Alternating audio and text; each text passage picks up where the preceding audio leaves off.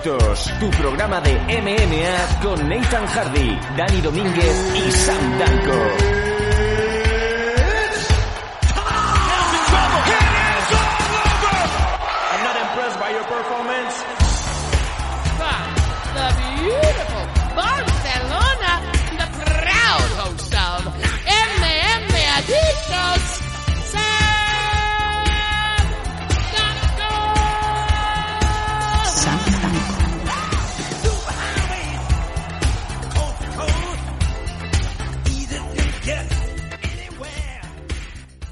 Bienvenidos a una nueva edición de MMA Adicto.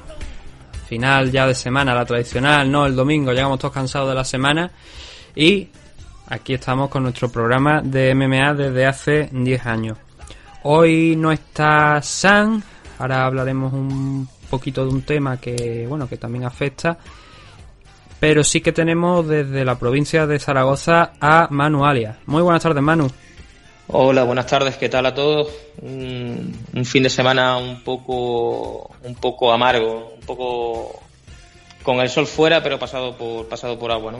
Sí, muy, un fin de semana muy, muy complicado. La verdad es que ha sido una semana rara. Hemos visto cosas que tú y yo sabemos que no acabamos de entender, que no vamos a hablar aquí. Otra cosa que sí que pasó en el día de ayer, que ahora hablaremos, pero la verdad es que ha sido una semana muy, muy extraña, ¿no? Y te hace pensar cosas. Eh, estamos en directo en Twitch eh, por si mm, nos estáis escuchando, eh, ya luego en Evox. Y podéis encontrar los programas también ahí en Twitch, lo estamos haciendo de hecho en directo, por si queréis en alguna ocasión entrar ahí escucharnos en directo, como lo hacemos, o bien queréis participar con vuestras preguntas y vuestros comentarios, que aunque no los leamos en este programa en concreto, por lo menos las guardamos para una siguiente edición de esos programas tradicionales que, estamos haciendo últimamente. Lo que vamos a hablar hoy, hoy tenemos un, la verdad, un amplio espectro de, cosas que tratar. Empezando por la nueva actualización del posible enfrentamiento del que hablamos el, el miércoles, jueves, que fue cuando se subió el programa, de Francis Engano y John Jones. Más actualizaciones de Henry Cejudo. La semana pasada, bueno, la semana pasada, entre semanas fue eh, Ali ahora ha sido uno de sus entrenadores. Además tenemos, vamos a hablar también de la división Flyweight Bantamweight que está de, UFC, que está cogiendo algo de ritmo con los nuevos combates que se han ido anunciando esta semana. Y también una discusión sobre Conor McGregor, que bueno, ha hecho su ranking de luchadores históricos, de quienes han sido los mejores luchadores de la historia, y llama mucho la atención. Así que directamente vamos a ir ya a empezar con el programa aquí en MMA Adicto 291. Noticias. Noticias.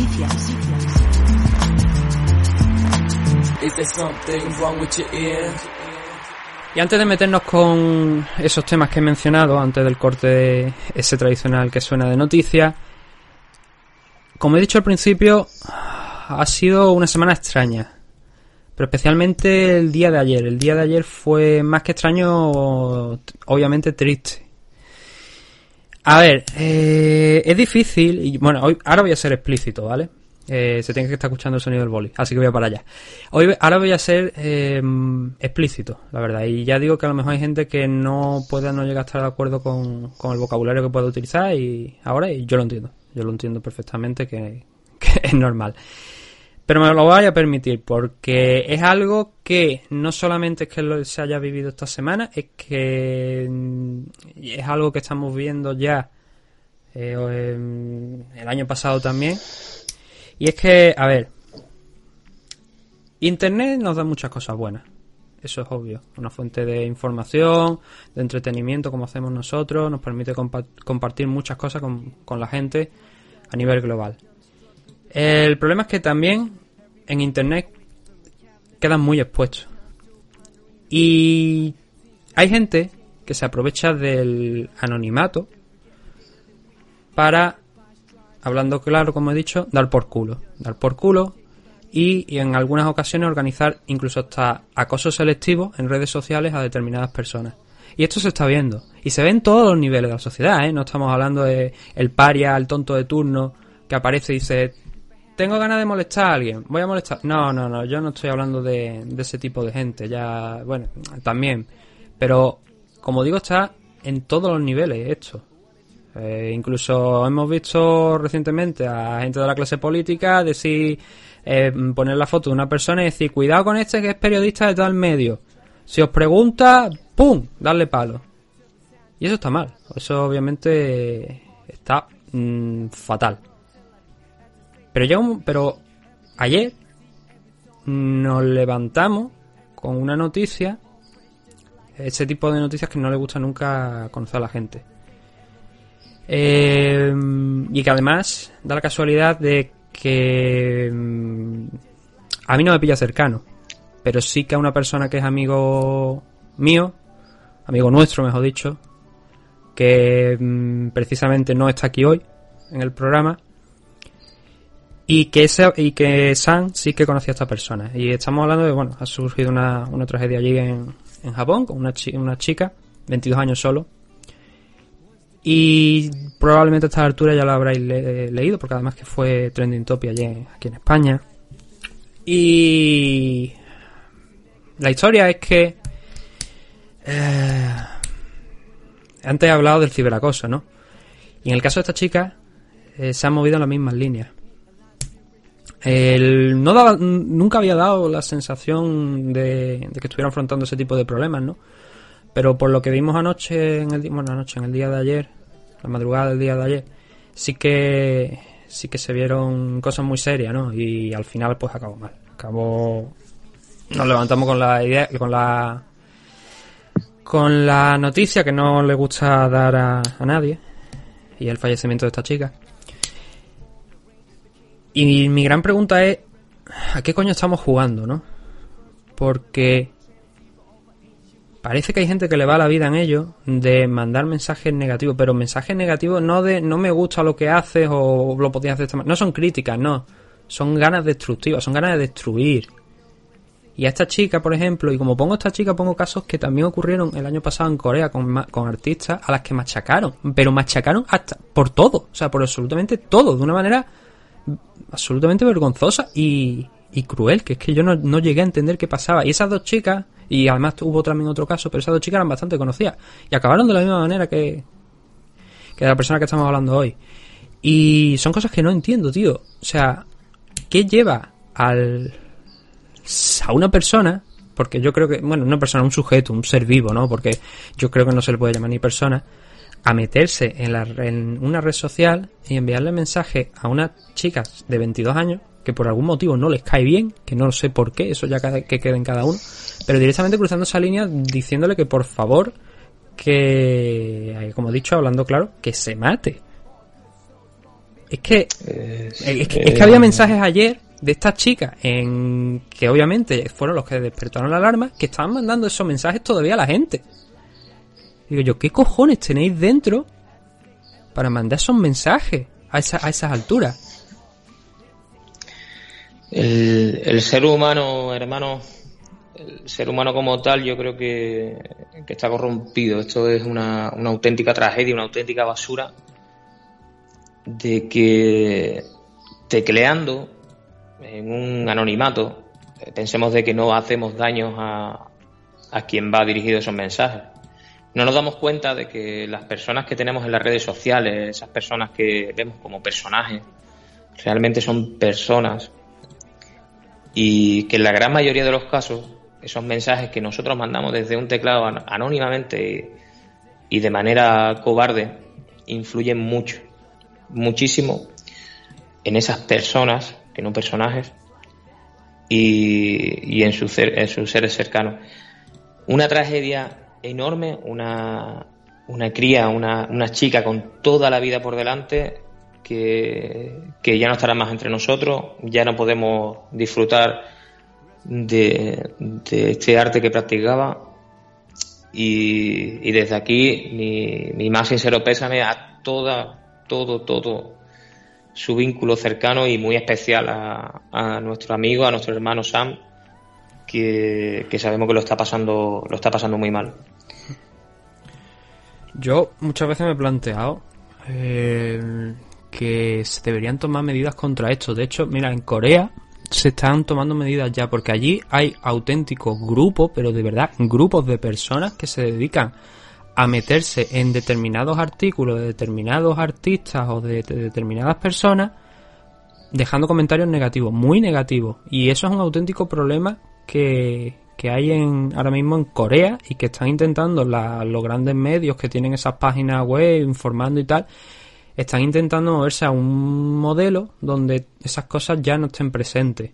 Han retirado botones de reacción que sean negativos. O sea, por reacción me refiero cuando vais a Facebook y le dais a me gusta, pues tenéis la manita, tenéis un corazón, tenéis mierdas de esas, ¿no? Y en estas páginas de Corea, los que eran como negativos los están empezando a retirar. Están persiguiendo mucho ese tipo de actitudes de- del acoso, porque hay gente que está auténticamente enferma allí en Corea del Sur. Eh, y ahora, por lo que veo, también en Japón. Yo sabía que, obviamente, gente mala hay en todos lados, ¿no? Pero sabía que el gran problema estaba allí en Corea, pero no sabía que esto también se podía trasladar a, a Japón. Em, yo creo que es hora de empezar a legislar en ese sentido, porque como he dicho, está el anonimato. Hay gente, ese, ese mensaje del que te hablaba antes que le mandaban a estas chicas, horas después ya no existía porque la cuenta la habían borrado. No que la hubiera borrado Twitter, sino que el, propio usuario la había borrado porque sabía que le estaba cayendo una lluvia de mierda encima como es lo normal, ¿no? Y lo que esperaba todo el mundo que pasara, obviamente. Pero creo que ha llegado la hora de si tú quieres una cuenta en una red social, sea Twitter, sea Facebook, tú tengas que asignar esa cuenta a un documento de identidad. Que se sepa que seas tú y que tengas que demostrar que esa cuenta la llevas tú. Es decir, no vale cojo un número, por ejemplo, aquí en España del DNI de una resolución que se pueden encontrar por internet y pongo ese número de DNI y me registro con eso. No, no, no. Tú tienes que demostrar con tu DNI, con tu foto, con tus cosas en condiciones que eres tú para poder tener acceso a esa red social. Y entonces, quizás de esta manera, evitaríamos muchos de estos casos. ¿Por qué? Porque si tú mandas ese comentario negativo con una cuenta que evidentemente ya no es anónima, hay comentarios y comentarios, quiero decir, me voy al extremo que es el que el que estoy hablando, es el que es el- de lo que estoy diciendo, lo estoy hablando hoy. Cuando tú te vas a ese extremo y cuando tú pones ese tipo de comentarios, tiene que haber algo, un castigo superior. No puede ser que esa chica esté recibiendo hasta una media de 100 mensajes como, como se llegó a decir.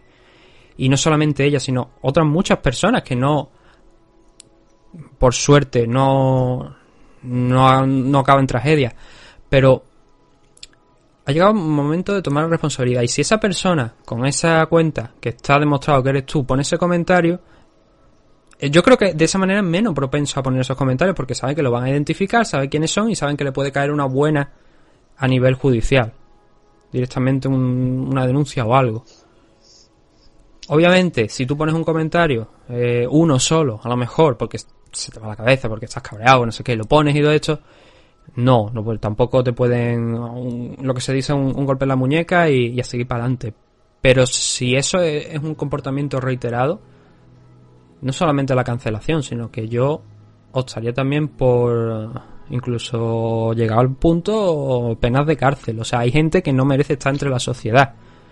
Y, como, como te he dicho antes, como la sociedad está evolucionando, la tecnología está evolucionando, estamos entrando en, una- en esto de las redes sociales, que ya, bueno, no es que estemos entrando, estamos de lleno ¿no? en, la- en el mundo de las redes sociales, hay que ser más duro, hay que empezar a ser mucho más duro.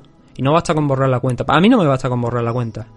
Yo creo que si una persona no está preparada para vivir en la sociedad, de esa manera que está demostrando que no están preparados y que son auténticos psicópatas, no deberían estar entre la sociedad o al menos tener un castigo más duro.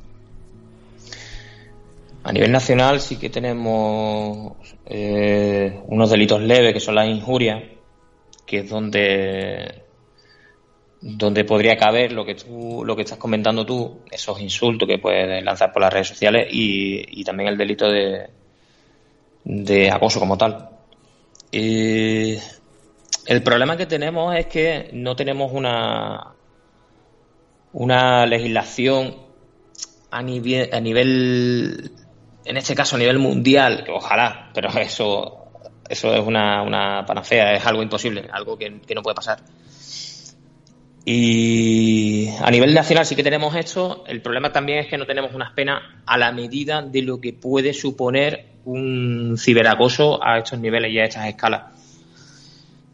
Eh, todo bastante injusto porque eh, muchas veces te ve desamparado o, hay personas que se ven desamparadas en este sentido porque, como tú bien dices, el, el eh, un simple toque en la muñeca, una palmadita, decir, hey, no lo hagas más, eso no es suficiente ante, ante muchos animales y psicópatas que tenemos en las redes. Entonces yo, mmm, para no extendernos mucho más con, con, el tema, yo creo que ya hemos dejado aquí nuestra posición clara. Si sois de ese tipo que os dedicáis a mandarle mensajes a la gente especialmente negativos, pues probad una cosa. Iros a vuestro vuestra Leroy Merlin o de esto de, de construcción más cercano o incluso a una obra muy cercana y decirle a un obrero de la construcción que queréis probar una cosa. Entonces cogéis un ladrillo y os lo estampáis en los huevos. Pero al tope de velocidad, al tope de fuerza. Os dais bien en los huevos. Y si después os, quedan ganas, os dais otra vez. Y así sucesivamente hasta que frenéis las ganas. Quien, quien dice huevo dice también coño que también hay mucha hija de puta por ahí.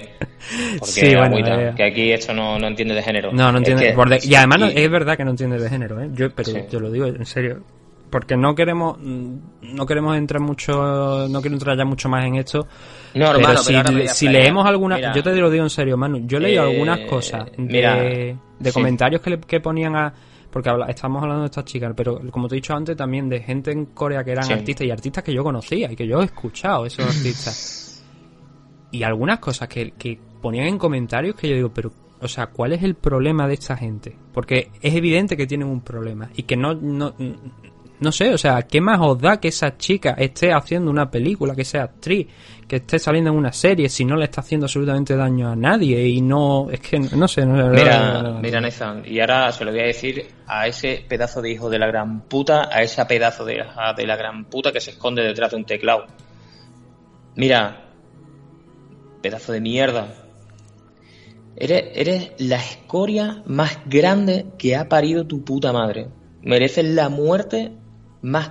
no. No, pero. Manu, Sí, no, sí, no, sí. pero sí, sí, No, pero nos ponemos, son malas personas, tío. pero nos ponemos No. a la altura y Me suda la polla, tío. Me da igual, porque esa- ese tipo de personas lo que merecen es el mayor sufrimiento, pero, pero es que a unas alturas inimaginables. Que sufran. Que sufran lo mismo que están haciendo sufrir a los familiares y amigos de esta chica que se nos ha ido. Que sufran. Que sientan de verdad el puto dolor que están haciendo sentir ahora. Porque no es un simple comentario lo que lanza. Están lanzando lanzas y cuchillos contra una persona, contra una niña. 22 años, Nathan. Sí, 22 putos años, tío. sí, sí. No, Miserables sí. de mierda, pero ¿qué cojones estáis haciendo? ¿Qué cojones estáis haciendo? Cobardes, que sois unos cobardes. Sí. Y que eso, pero que quede una cosa también clara, que estamos hablando del extremo, ¿vale? Pero también hay otros puntos intermedios que tampoco deberían ser admisibles. Y que además tú sabes bien que esta semana tú y yo lo hemos visto, ¿eh? Sí. Que tú y yo lo hemos visto esta semana. Pero esos tampoco son admisibles. O sea, si sois un adulto y tenéis esos comportamientos, os lo digo de verdad, tenéis un maldito problema. Hay diferentes problemas mentales. El- Uno de ellos es precisamente ese. Si estáis Mira. las 24 horas, re- Los que, los que por fortuna, por desgracia, me conocen, saben de que es que el abuso no lo soporto. Ya vea, ya sea bien el abuso hacia, hacia una persona insultándola o, o gastándole bromas muy pesadas, como el abuso de no saber a dónde está la broma y dónde está lo serio. sí, ¿Sabes por dónde voy? sí, Hay que, de verdad, Sí. soy una persona súper llana, súper plana. A mí me gusta llevarme bien con todo el mundo, ser feliz, me encantan que se rían conmigo, que me gasten bromas, lo pesada que sea, me da igual, lo sé encajar. Pero jamás le voy a pedir a nadie que borre alguna historia o quite No. algún- alguna alguna historia mía, de verdad. Es que sí. No, me- que- mira, es más, fácil- es más sencillo que eso, Manu. Hay que aprender a reírse más de, de uno mismo y entender que la gente, mm, no todo el mundo te desea mal. Que si alguien se pone una cosa es para reírse contigo. Bueno, depende también, obviamente. Pero si hay cierta confianza y hay cierta de esto, eh, se hace para reírse contigo, no de ti.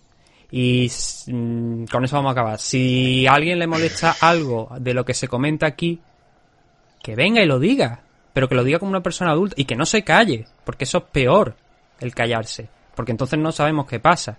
Y tanto Manu como yo, de verdad, que este programa lo hacemos por entretenimiento y para entreteneros a vosotros. Y cualquier cosa que se publica en una red social es una, o para generar un debate ya más serio, o simplemente para que nos riamos todos, pero no de, de nadie, ni mucho menos, sino con alguien. Para que forme parte de esa broma. Y si alguien no se siente partícipe de esa broma, con decirlo, ya está. Y no pasa absolutamente nada. Pero, claro, hacerlo con educación. Los que nos conocéis sabéis de que lo último que queremos siempre es faltar el respeto a nadie, pero absolutamente a nadie, y, que nos gusta el hablar, Simplemente hablar. Sí. Si y, pasa- es y que verdad, todo el mundo no- se divierta. no- si no, pues sí. en el momento en el que alguien no se lo pasa bien haciendo el programa o, o con algún comentario del programa, eh, obviamente vamos, hay, hay reservas. Si me vaya a decir, es que me ofende que habléis más de Conor McGregor, digo, pues no os queda nada que tragar. Pero fuera de eso, eh, si hay de personas que ya te digo de verdad, o sea, cualquier problema, me, una- me dicen tal, y yo digo, ah, pues mira, sí, si te has sentado mal, no pasa nada, lo quitamos, lo de esto, y no pasa nada, pero no montamos un circo por ello, y desde luego aquí nos comportamos como adultos. Eh, vamos a hablar ya de MMA, que yo creo que es lo que le interesa a la gente. Hemos Sí. pasado ya 25 minutos aquí hablando, 20, 25 minutos hablando de, de hijos de, eh, de puta en referencia a, a lo que pasó, eh, como digo, este fin de semana, en el día de ayer. Eh, ah, porque es que ce- digo específico en el día de ayer porque sé que va a venir ahí alguien e intenta sacar punta y no, no, no procede sacar punta. Estoy hablando directamente de lo de, de lo de ayer. Eh, y, y mantengo el consejo, de verdad, si tenéis ganas de echarle mierda a alguien por, por un motivo por el que, no sé, porque os encontráis mal, porque queréis hacerle la vida imposible a alguien, coged el ladrillo y daros, daros en la entrepierna. Sin género ninguno, da igual, macho o hembra. Ahí, ahí fuerte os dais ahí hasta que Sí. se os quiten las ganas. Vamos a hablar de MMA, Bueno, como te digo, que es lo que venga, ya te digo. Vamos a divertirnos a la gente y vamos a ir fuerte. animar a la gente, sí.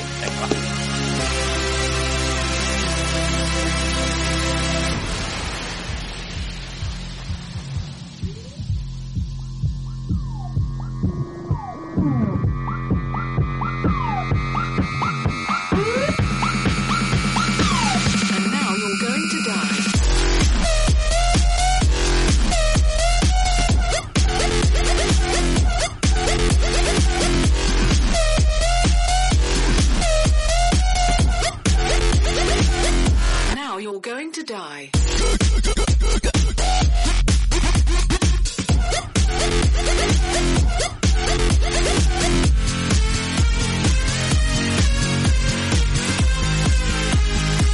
Francis ganó contra John Jones, el primero de los temas que vamos a tener hoy. Eh, ¿Qué ha pasado? muerto, ha muerto John John. sí, prácticamente.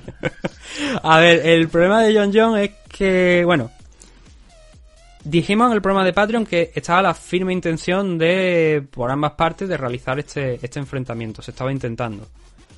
Pero resulta que Dana White no lo veía muy claro, que decía que estaba ahí en una línea en la que sí, bueno, parece que tienen interés, esto podría ser interesante, pero no creo que se vaya a dar. Esas son palabras de Dana White. Claro, John Jones, Francis ganó, como, como comentamos en el programa de Patreon, estuvieron empujando, o sea, querían, ellos quieren ese combate. Además, Francis ganó está fresco y ahora vamos a hablar de después, dentro de unos minutos ya largos, de más luchadores que van a volver pronto en pocas fechas, habiendo estado, habiendo peleado el fin de semana pasado, además. Y y entonces, como digo, Francis ganó lo que quiere es pelear. Él no quiere sentarse a esperar porque ¿cuánto va a tener que esperar? Eh, Stipe mío sí dice que no va a volver a pelear todavía porque no puede entrenar. Daniel Cormier parece que va a estar sentado. Y ahí es donde llegábamos al punto donde este hombre, Francis Ngannou, decía que voy a tener que estar esperando otros 11 meses. No, no, no, yo quiero un rival. Y se ofreció John Jones. Ellos dos están de acuerdo, ellos quieren hacer esa pelea. Pero ahora es cuando viene el tema y la actualización respecto a lo, de, a lo del jueves. Parece que se- esa pelea no se va a dar por el momento. Por el momento, según las últimas declaraciones. Porque eh, no han llegado a un acuerdo. Según palabras de John, según palabras de Francis Ngannou, de los dos, UFC no quiere pagar el dinero que ellos dos piensan que vale ese combate. Lo han dicho tanto uno como otro. Incluso en el caso de John John había dicho también, había abierto la posibilidad, y ya cedo la palabra a Manu, de incluso estar fuera durante un tiempo, dar un paso atrás, retirarse, aunque luego ha recapacitado y parece que bueno, que no en principio no, no tendría problema ninguno en continuar y sobre todo con un posible enfrentamiento contra ya que es lo que se espera quizá a lo mejor si no sube a la, a la división heavyweight. Esta pelea, la bolsa de esta pelea es que es muy grande. Yo eh, ya lo he estado diciendo en programas anteriores, yo no sé cómo UFC o hasta cuándo UFC podrá sostener, eh, estando en el estado que estamos por, por la pandemia, hacer eventos a puerta cerrada con los carteles que están lanzando. Es, es que es normal que tanto John John como Francis Ngannou pidan unas bolsas astronómicas porque es lo que vale y esta pelea venderá muchísimo.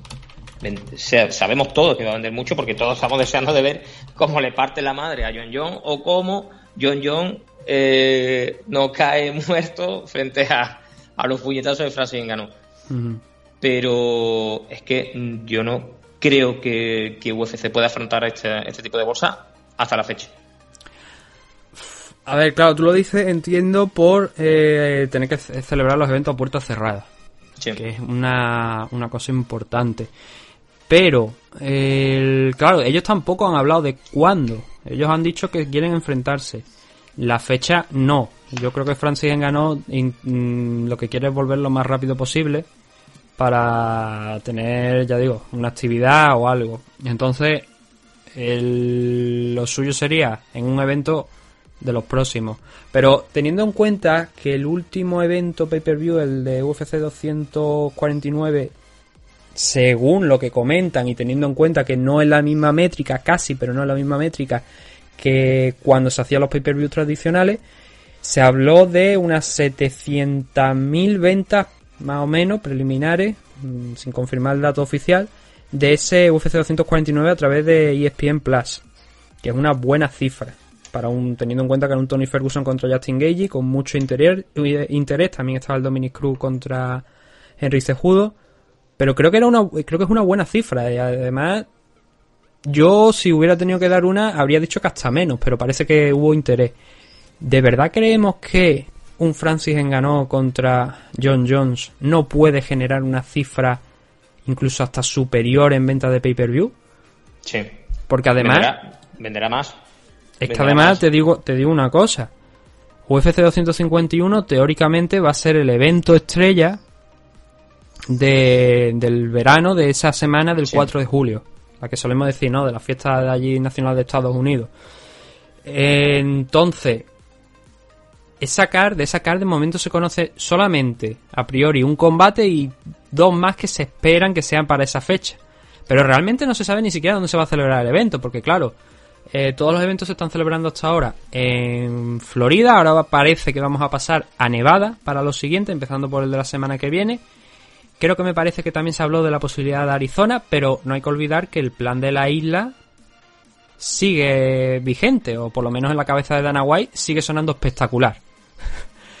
Entonces, si finalmente se hacen es- esos eventos en esa isla, también hay que mirar la localización. Francis Ngannou no tiene ningún problema porque no ha salido a Estados Unidos, eh, ganó su combate, no creo que haya vuelto a allí, porque es el mismo problema que tienen luchadores como por ejemplo Leon Edwards, ¿no? O los luchadores extranjeros que están fuera de Estados Unidos, no pueden entrar allí, no pueden, eh, por el tema de lo del espacio aéreo, no pueden llegar por la crisis sanitaria y no pueden participar en los eventos.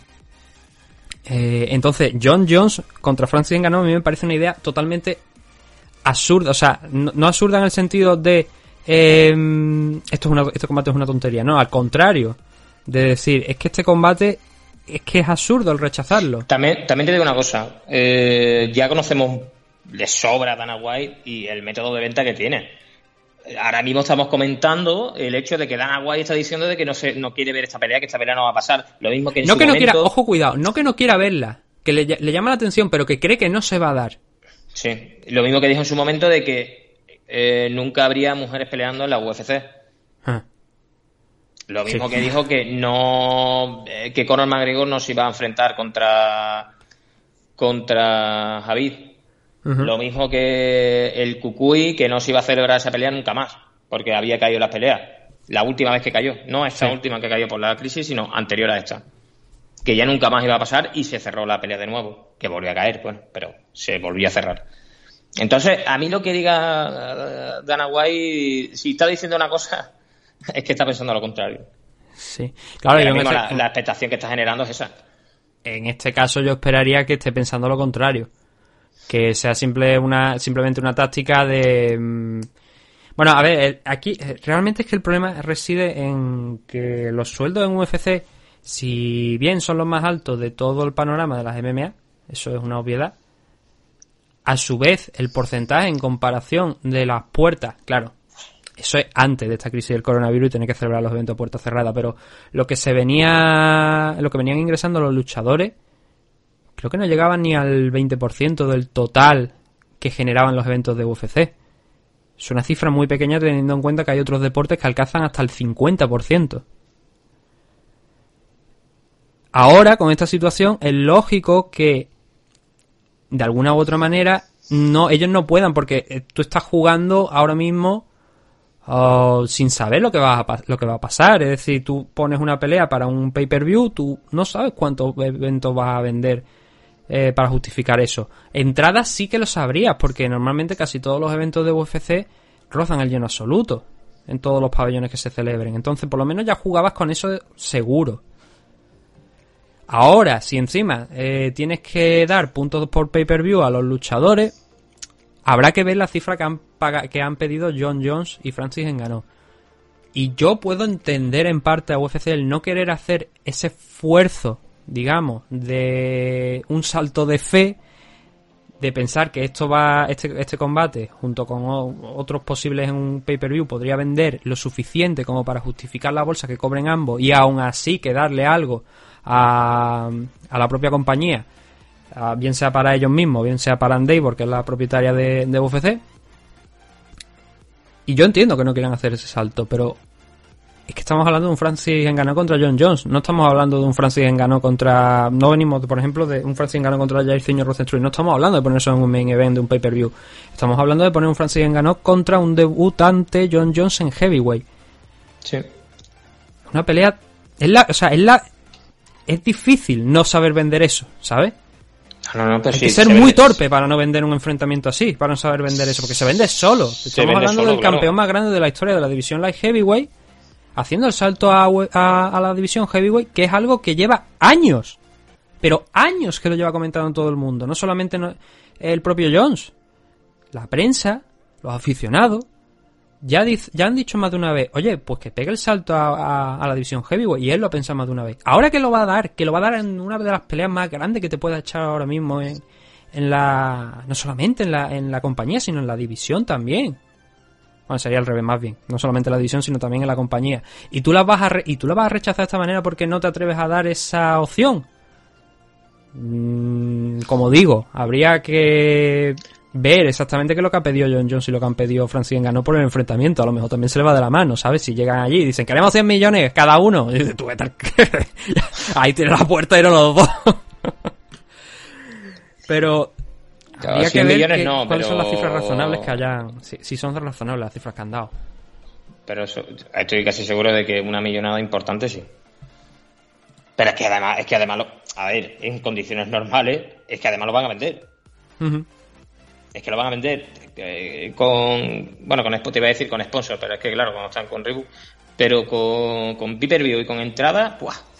Hombre, con entrada. No, si el, pro- el problema yo Es creo que por lo que no se lo quieren velada jugar son las entradas. En esa velada solamente con la venta de cerveza ya tiene la bolsa pagada. Fíjate lo que te digo. Es que no, esa, esa pelea vende muchísimo, muchísimo. Durará poco, porque por desgracia yo creo que esa pelea o John se mueve rápido o como lo case una mano tuerta de esta de ganó, ¡buah! lo revienta. Pero estamos todos expectantes, queriendo ver esa pelea. Hmm. El lo es odia. que- sí. Eh, y la historia es esa, pasa lo mismo que con, con Conor McGregor. O lo odia o lo ama. Pero tanto el que lo odia como lo ama quiere ver a John Jones. El tema es que la actualización que queríamos dar hoy era esa, ¿no? Si bien hablamos el jueves, como digo, de, que ambos estaban de acuerdo en, en celebrar esa pelea, este fin de semana pues nos hemos encontrado con esta otra situación en la que Dana White dice, sí, me parece buen plan, pero parece que no se ha llegado a ningún- acuerdo entre ambos y así también lo han transmitido las dos partes, tanto John John como Francis Ngannou. John John, incluso como he dicho antes, había abierto la posibilidad directamente, lo había dicho, que él se iba a dar un paso atrás, que se iba a estar un tiempo fuera. Eh, dijo, bueno, eh, lo he pensado bien y bueno, voy a seguir ahí y no y no voy a echarme a- atrás, ¿no? Ahora mismo. Pero estaremos atentos porque ya digo, ahora mismo estamos en unos tiempos en los que la situación es la que es y las cosas cambian de una mañana a otra. Mañana lo mismo se levanta Dana White o incluso esta noche y dice, pues venga, sí, hemos llegado a un acuerdo, a tomar por culo. Ponemos Francis Ngannou contra John Jones y que sea lo que Dios quiera. Que yo creo que si el pay-per-view de UFC 249 hizo 700.000 ventas en ESPN, si eso lo cogemos y lo ponemos el 11 de julio y ponemos otro main event decente y alguna car típica del 11 de julio y ese evento encima conseguimos trasladarlo a la isla para intentar también que los luchadores internacionales puedan participar 700.000 no yo creo que eso llega a un millón y más y con eso teniendo en cuenta que estamos hablando de que los pay-per-view los están vendiendo creo que eran en ESPN Plan me parece que estaban en 70 dólares o incluso hasta un poquito más si tú con eso no tienes suficiente para pagar a, a todos los luchadores de la CAR, es que algo se ha hecho muy mal. Por lo menos. O que alguien te ha pedido mucho dinero y se te ha ido de las manos.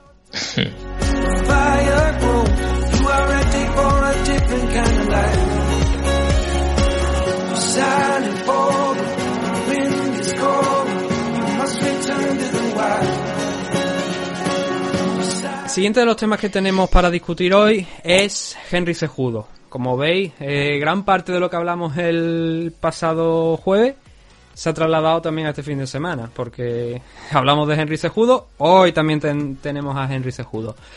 El, hace una cuestión, una cuest- cuestión de unos días, el- comentamos que yo dije, bueno, que estaba, entre la duda si había sido Ali o si había sido el entrenador suyo. El- al final fue, fue, aunque creo que en el programa dije que había sido al- eh, el entrenador, fue Ali el que, el que habló en esas condiciones de un posible regreso de Henry Cejudo a final de, de- del verano. Pero esta semana, bueno, esta semana, otra vez.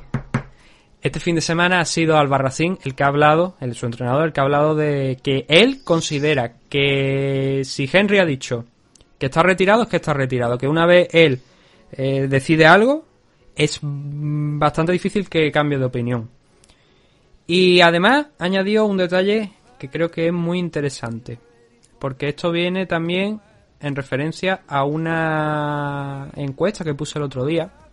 Donde Manu, cuando estuvimos hablando sobre este tema de Henry Cejudo, él dijo que consideraba que eh, era probable que si Ali estaba diciendo que, que, que él piensa que va a volver a final de verano, incluso volviera para retar a Volkanovski, retara, vol- eh, volviera, eh, o sea, volviese retando a Volkanovski. Y pusimos esa encuesta ahí. Ahora le- leeremos los resultados. Pero además, el propio Albarracín ha dicho que él pensaba que iban a ir a por otro título más. Él lo dice el cuarto, entiendo que es porque se refiere a, o sea, un cuarto título en el que tenemos Flyway, Bantamweight, medalla de oro en los Juegos Olímpicos y además otro título más. Y dice Albarracín que él le dijo cuando estaban en la, en la jaula, pide a Aldo, pide a cualquiera, pide a Volkanovski, que es, como digo, lo que Manu nos comentó el otro día. Y esta entrevista ya digo que ha salido este fin de semana, que esto no es de, de entre semanas, esto salió hace cuestión de horas. Y entonces, vamos a brillar aquí la, la historia con, con Manu. La encuesta que pusimos eh, daba tres posibilidades. Si iba a volver a Bantamweight, si iba a bajar a Flyway o si iba a retar a Volkanovski. Y por un 60% de los votos, que han sido bastante pocos, pero bueno, es lo que habéis votado, habéis decidido que eh, todo, o sea, lo- el 60% de los que habéis votado pensáis que va a ret- que retaría a Volkanovski más que bajar a Flyway o que volver a Bantamweight. De hecho, la- los resultados son, para que tengamos todo. 26,7 vol- habéis, habéis dicho que volverá a Bantamweight, 13,3 que bajará a Flyway y el 60% que retará, retará a Volkanovski. Ahora ya con esto cedo la palabra a Manu para que diga qué es lo que... Que el marketing de, de Henry Cejudo es muy, es muy claro. Y, a ver, que, que ha sido casualidad, ¿eh? Que, pero que, que se veía, yo creo, desde mi punto de vista se veía venir el hecho de decir, bueno, estábamos en, en Flyway, hemos ganado aquí, tengo mi medalla de oro, tengo mi, mi cinturón Bantamweight, ¿qué me queda? ¿Hasta dónde puedo llegar? Pues mira, pues, pues hubo a peso pluma y, la preparamos del todo. Eh, además que se da el, con- el condicionante de que anteriormente estaba eh, Holloway, que es un luchador muy alto, y Volkanovski es un poco más pequeño, se asemeja un poco más a, a TJ Dillashaw y no sé, lo veo un poco más de semejanza en ese tipo de luchador que quizás eh, Henry Cejudo pudiera pudiera ganarle. Entonces, desde mi punto de vista, yo lo veía claro en ese aspecto. Y, y- y me parece correcto, me parece, es más, me parece lo más acertado que puede hacer ahora mismo Henry Cejudo. El mantenerse retirado. No, no, no, el mantenerse retirado no. El, el El, volver. retar, el retar a. Sí, Hmm. retar Bueno, a Volkanovski. Por lo- es que de hecho, por lo que dice Albarracín, es que era, ex- o sea, que estaba ese plan, que no es algo que, se- que le surgiera a él en la mente y le dijese cuando estaba, pues, después de, de vencer a, a Dominic Cruz, sino que es algo que, que ya tenían en mente, en teoría, el pedir a Volkanovski, el ir a por un tercer, un tercer título dentro de UFC, el cuarto, como decimos, sumando la medalla de oro, y que existía ese plan, pero que de repente, pues bueno, él dijo que se había acabado y que se había acabado. Mm, No me lo creo.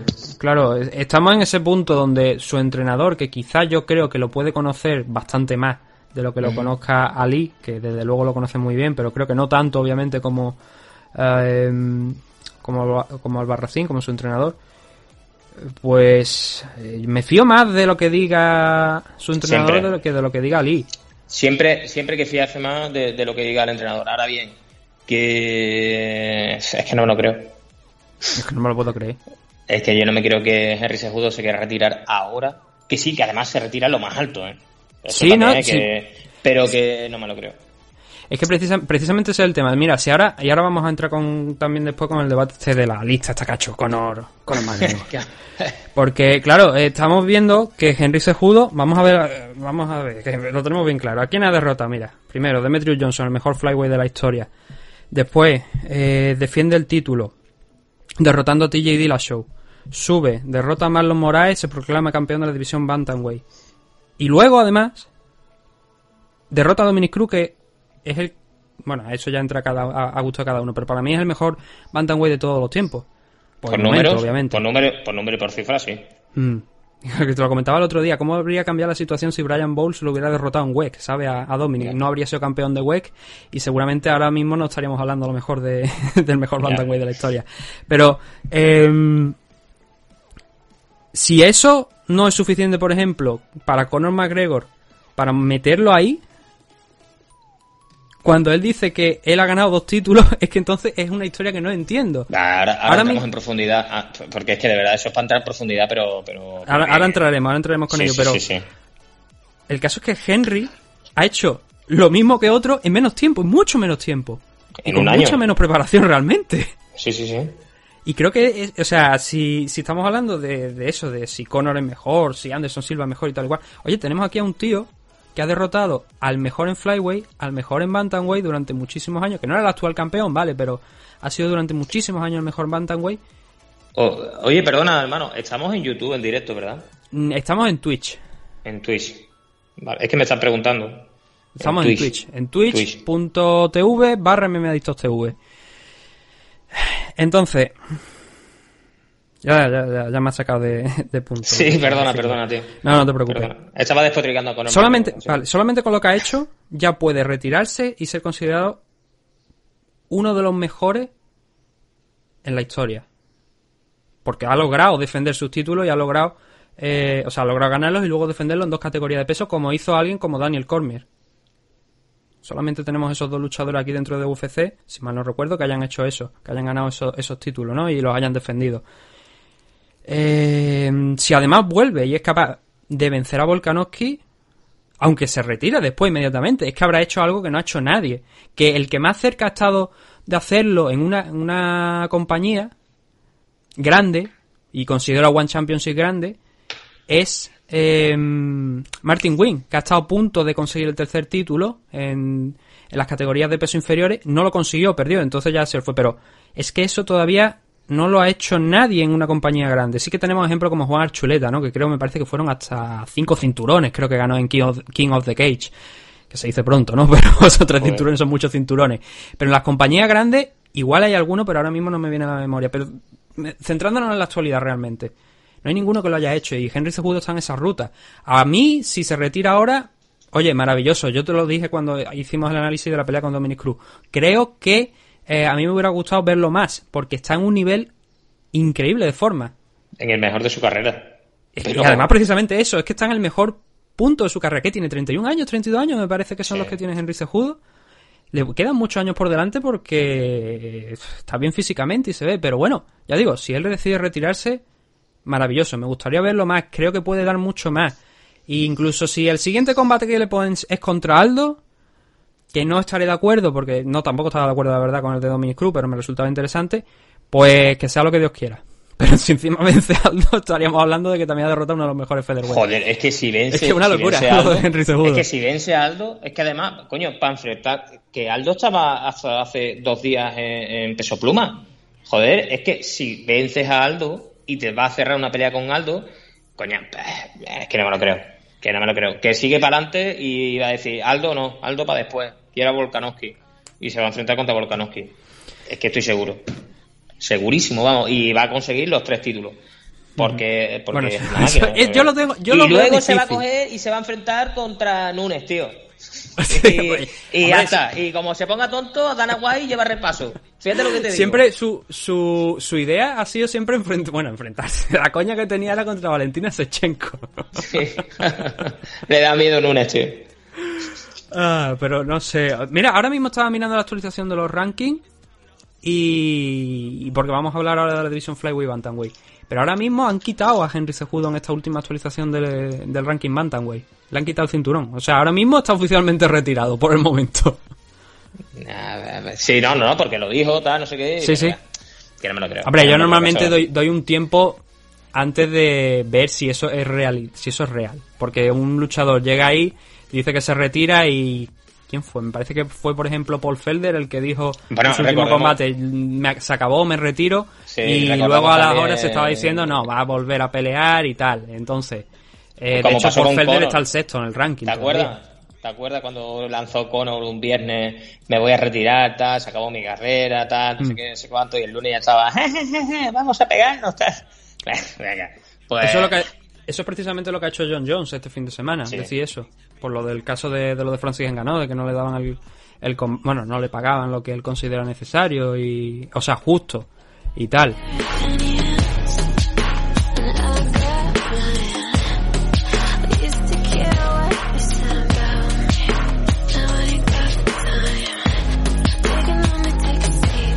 El caso ese que, bueno, yéndonos al, al tema, al siguiente, estamos hablando de eh, que han retirado a Henry Cejudo de, de la división Bantamweight, del campeón. Ahora mismo ya no hay campeón ninguno.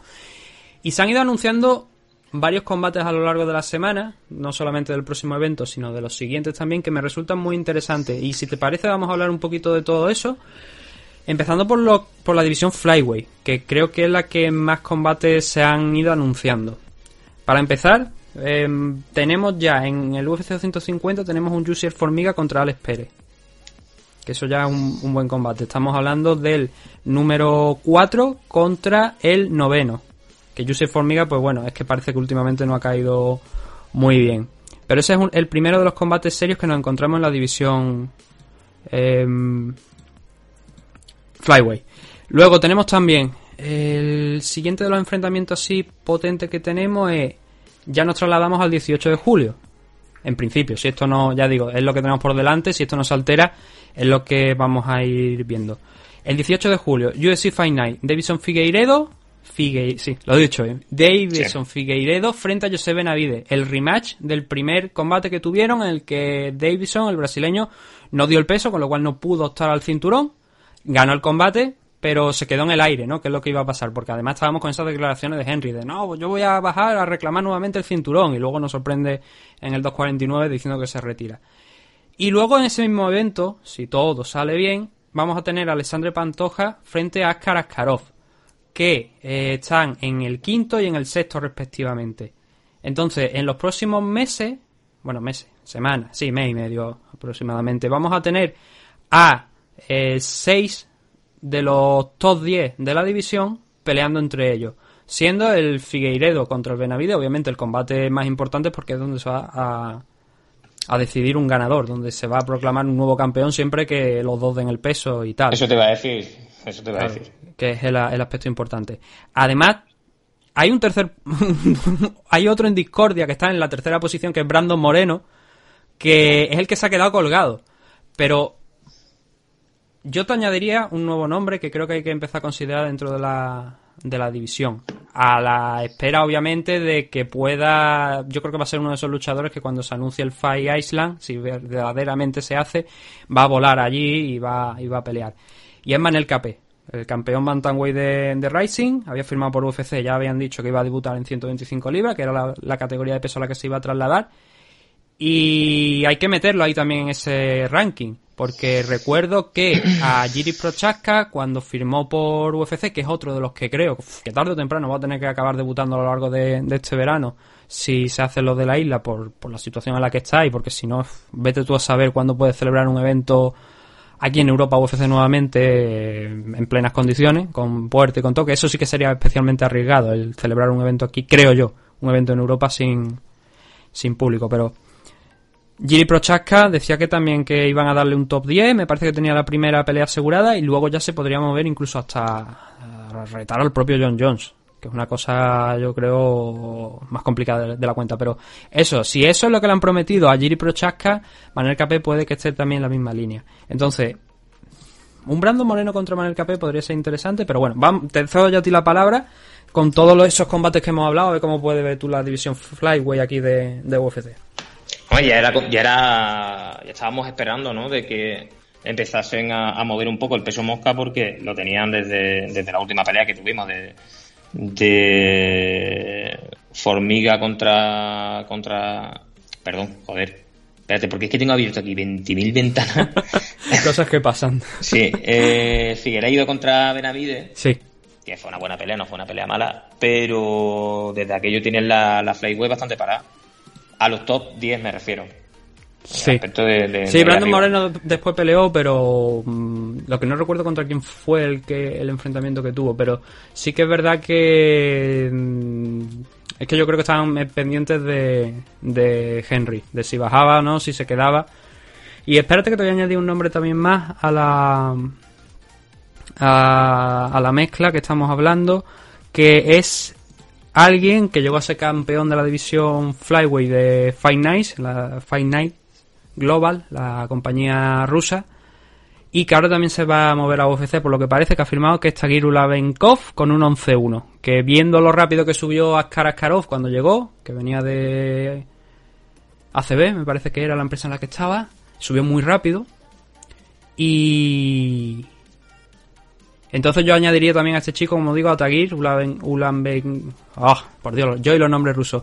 Ulanbekov, Tagir, aquí al- a la mezcla de, esos luchadores que te he dicho. Entonces ya tendríamos, creo que te he mencionado, como 8 o 9 luchadores aproximadamente. Más luego todos los que no están peleando, que están rankeados, obviamente. Eh, Sí, eso anima un poco, ¿no? Que, que estén, que estén moviendo esta división, porque, como siempre, ya, ya me conocéis. Yo, a mí me gusta mucho mirar a- a- hacia casa y me gusta mirar mucho hacia aquí. ¿Y de quién me estoy acordando ahora mismo? Pues de mi hermanito, de mi gran Dani. Uf, eh, sería uh, una pasada. Entonces, te alegra bastante el ver que, que están moviendo la, la división de, de peso mosca aquí en, en la UFC con la esperanza de que nos caiga algo a nosotros. Ujú. Sí.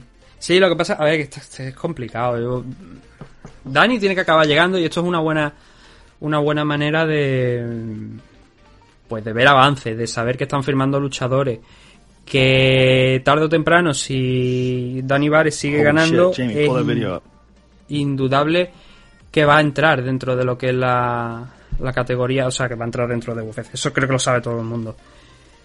Pero vamos a dejarla hacer. Ya lo dijo la entrevista que tuvimos con él, que él está centrado en Combate América, que quiere la Copa Combate, que quiere el cinturón, está el primero en los rankings de, la división de allí de Flyway de, Combate América, y vamos a dejarlo hacer. vamos a dar que siga ganando, que tenemos toda la, la confianza del mundo en que va a ganar ese título y si le pone la Copa Combate también la va a hacer. Y a partir de ahí ya veremos. Yo es que ya te digo, tenemos noso- nosotros, es que todo el mundo quiere que gente como Dani Vare, que los luchadores españoles acaben llegando aquí, pero eh, es complicado, que siempre es complicado, porque nosotros pensamos que tiene la, calidad, hay otros muchos luchadores por ahí que tienen calidad eh, a nivel español, yo creo por ejemplo Ilia Topuria, ¿no? Es un luchador que tiene que acabar entrando también en, UFC. Pero vamos a confiar en el proceso que se dice, ¿no? Vamos a, dejar que las cosas sigan su curso y que tarde o temprano van a tener que acabar llegando a la compañía. Vamos a centrarnos en lo que sí que tenemos, que son los- esos nombres que te he dado.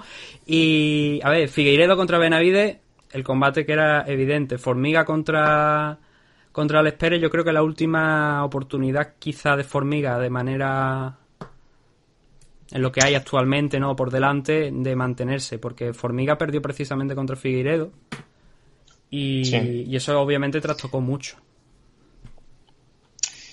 Eh, a, a la hora de, de- de subirte ahí arriba con esa presión, quizás le, le- le- bueno, quizás no, le va, es que va a afectar, le va a afectar bastante en esta pelea. Además contra un, un Alex Pérez que, que es- joder, espérate un momento porque que me, ah, coño, vale. contra un Alex Pérez, perdona. No, no pasa Contra- nada. Ya la gente sabe cómo contra- es eso. Sí, sí, va. Eh, a ver, Formiga ganó a Brandon Moreno, ¿verdad? Sí. ¿En la última? La última pelea. No, no, for- o sea, Brandon Moreno gan- ganó Formiga. En la última pelea que tuvieron. Ah, vale, Eso vale, es, por, sí, pues sí. es por ese motivo por el que está el tercero.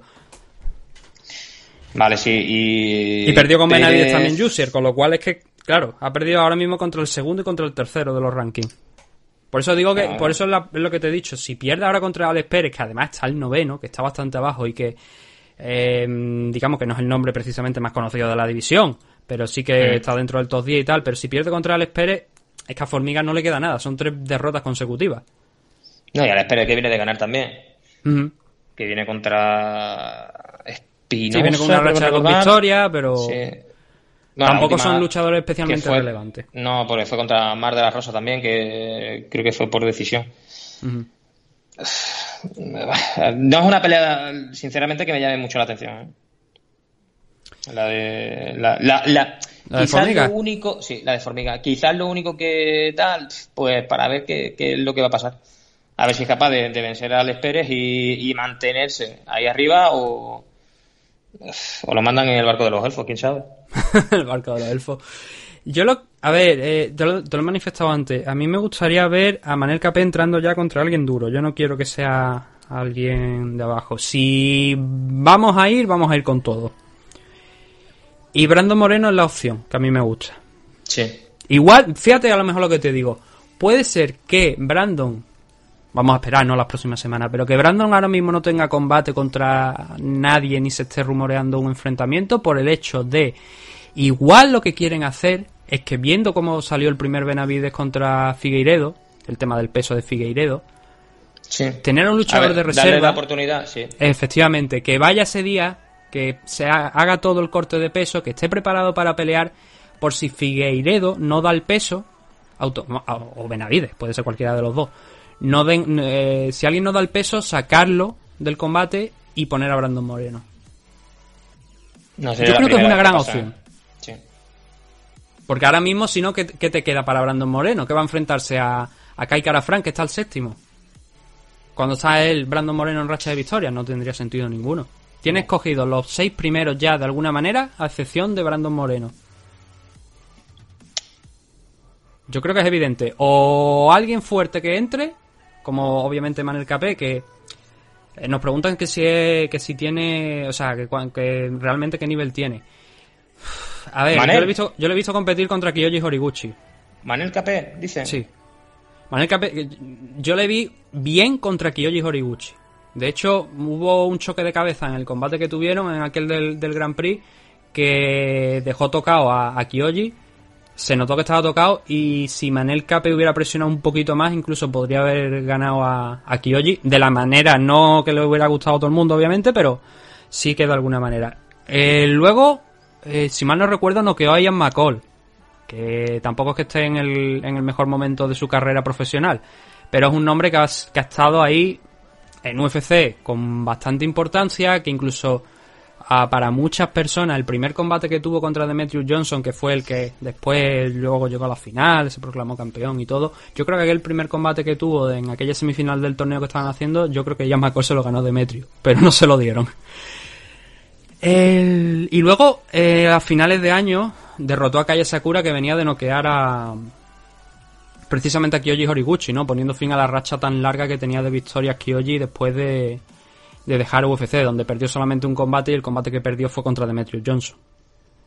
Entonces, en aquel momento, eh, Kyoji era el mejor Bantamweight de. Eh, el mejor Bantamweight a nivel de forma del, del planeta.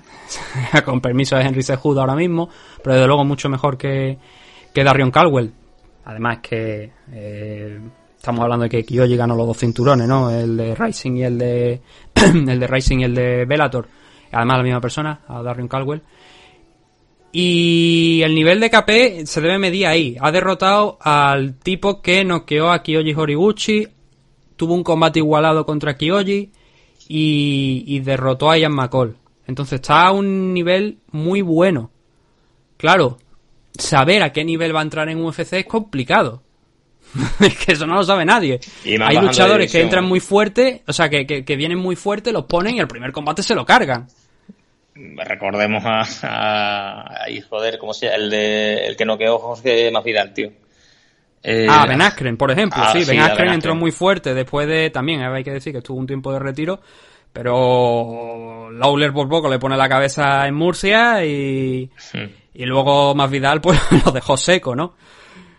Que si ves el combate realmente, eh, Masvidal, se- o sea, si lo pones desde otra, lo pones en marcha atrás, a lo mejor incluso puedes pensar que Masvidal se está rindiendo, ¿no? Porque da golpes en el suelo mientras está el árbitro ahí al lado de Ben Askren. Sí, tío. Es verdad. Entonces, el nivel de, de KP es una incógnita, pero el- lo que sí podemos hablar es que tiene un buen nivel, por lo menos, a- con lo que se ha enfrentado. Haya perdido contra Kyoji o, bueno, en este caso perdió, pero quiero decir que tú uf, lució bien, lució bien.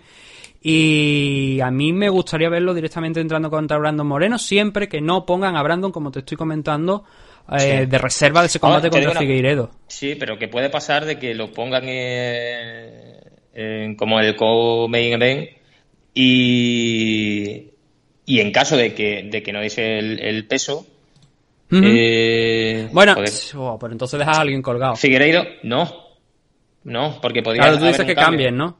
Claro, podría haber un cambio y decir, vale, pues pactamos el, el peso en el come en el event contra Manuel KP y sería Figueiredo y que subieran a, a Brandon a por el título y no pasaría nada.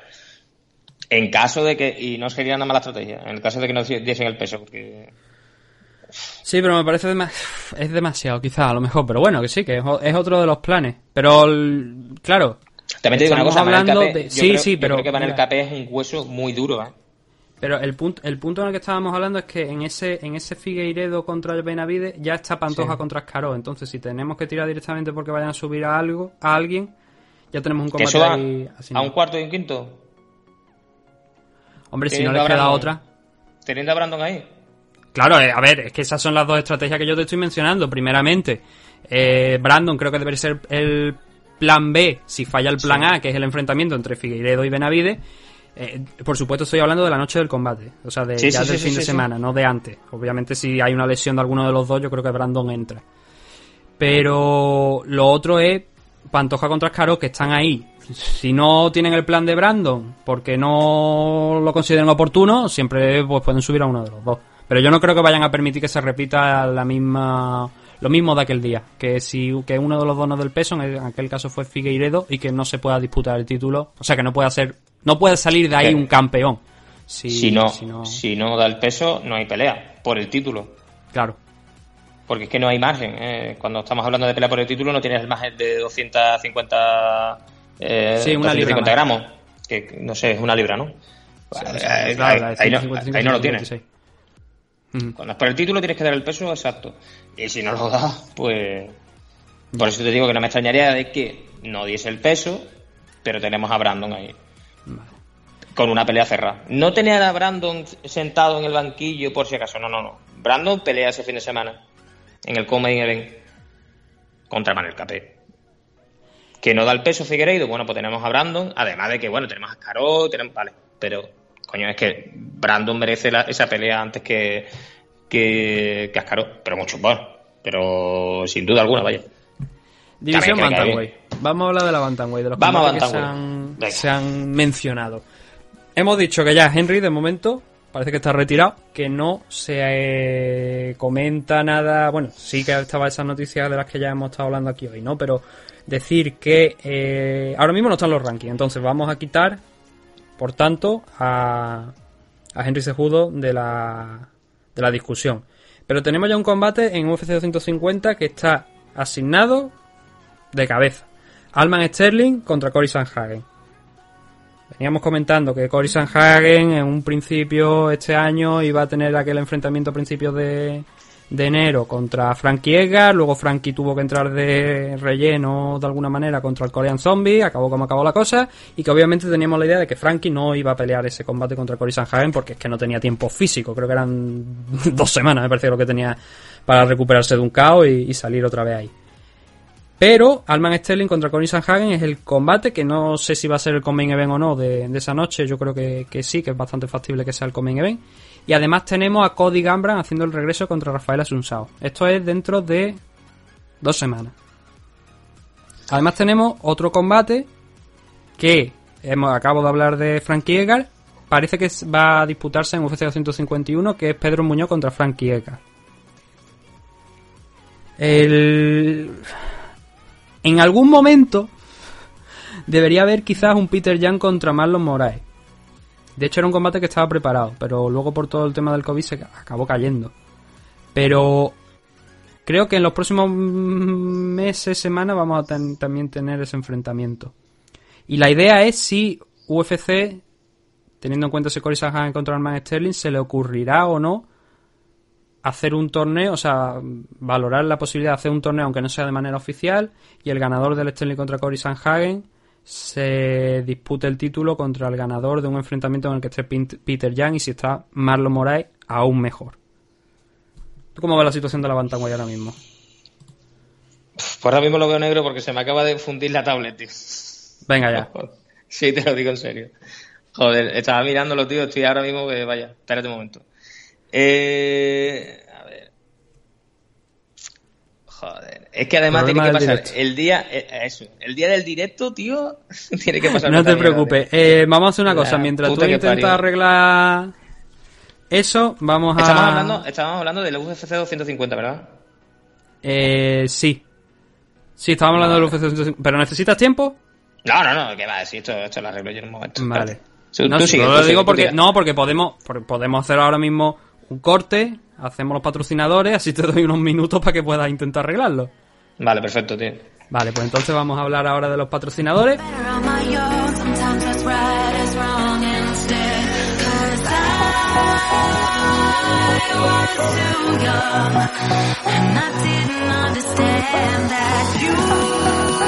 Empezando por la comunidad Dragons, del maestro Nacho Serapio. Desde 10 euros al mes, 12 si queréis la revista en papel, tenéis acceso a infinidad de cursos.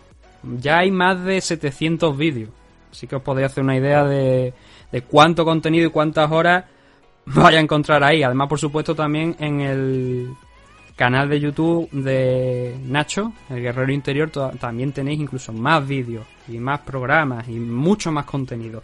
Pero refiriéndonos a la comunidad Dragon, lo que decimos, de 10 euros al mes, 12 si queréis la revista en papel.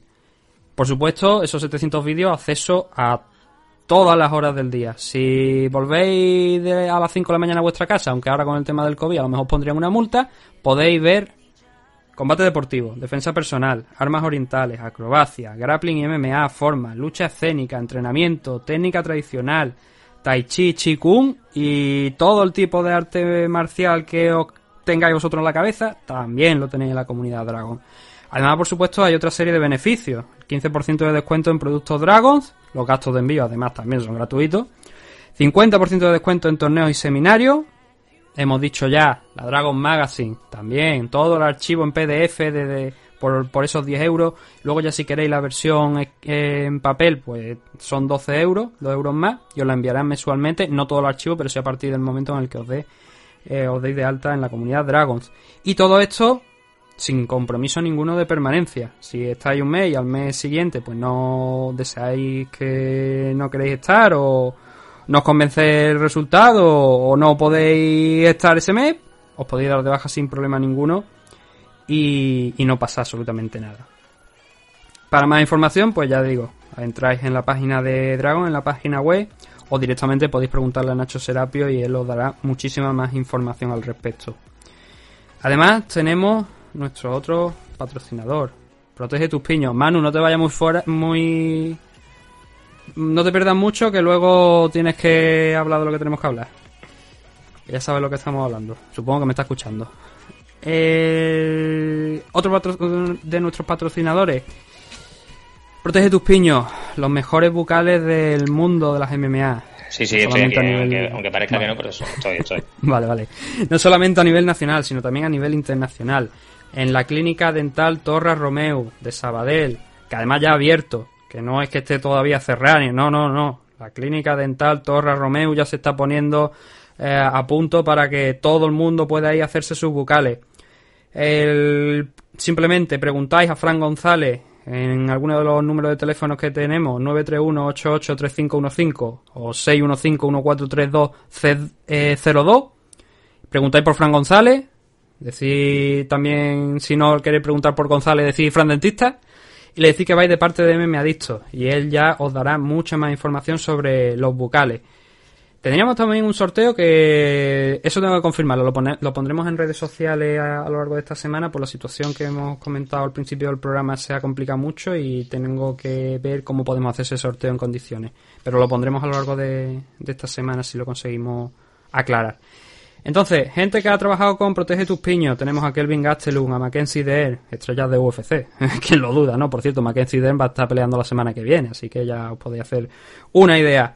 Tulio Payares, Arnés Llovera, el propio Enrique Marín también. ¿Qué más gente? Pues no solamente hablamos de MMA, también tenemos a gente de- del K1 como Artur Kishenko, gente del boxeo como César Córdoba también, eh, Xavi Moya, eh, Javier García Roche, Chotorrero, Ronnie Alexander, ¿no? Que ha sido campeón de la Unión Europea.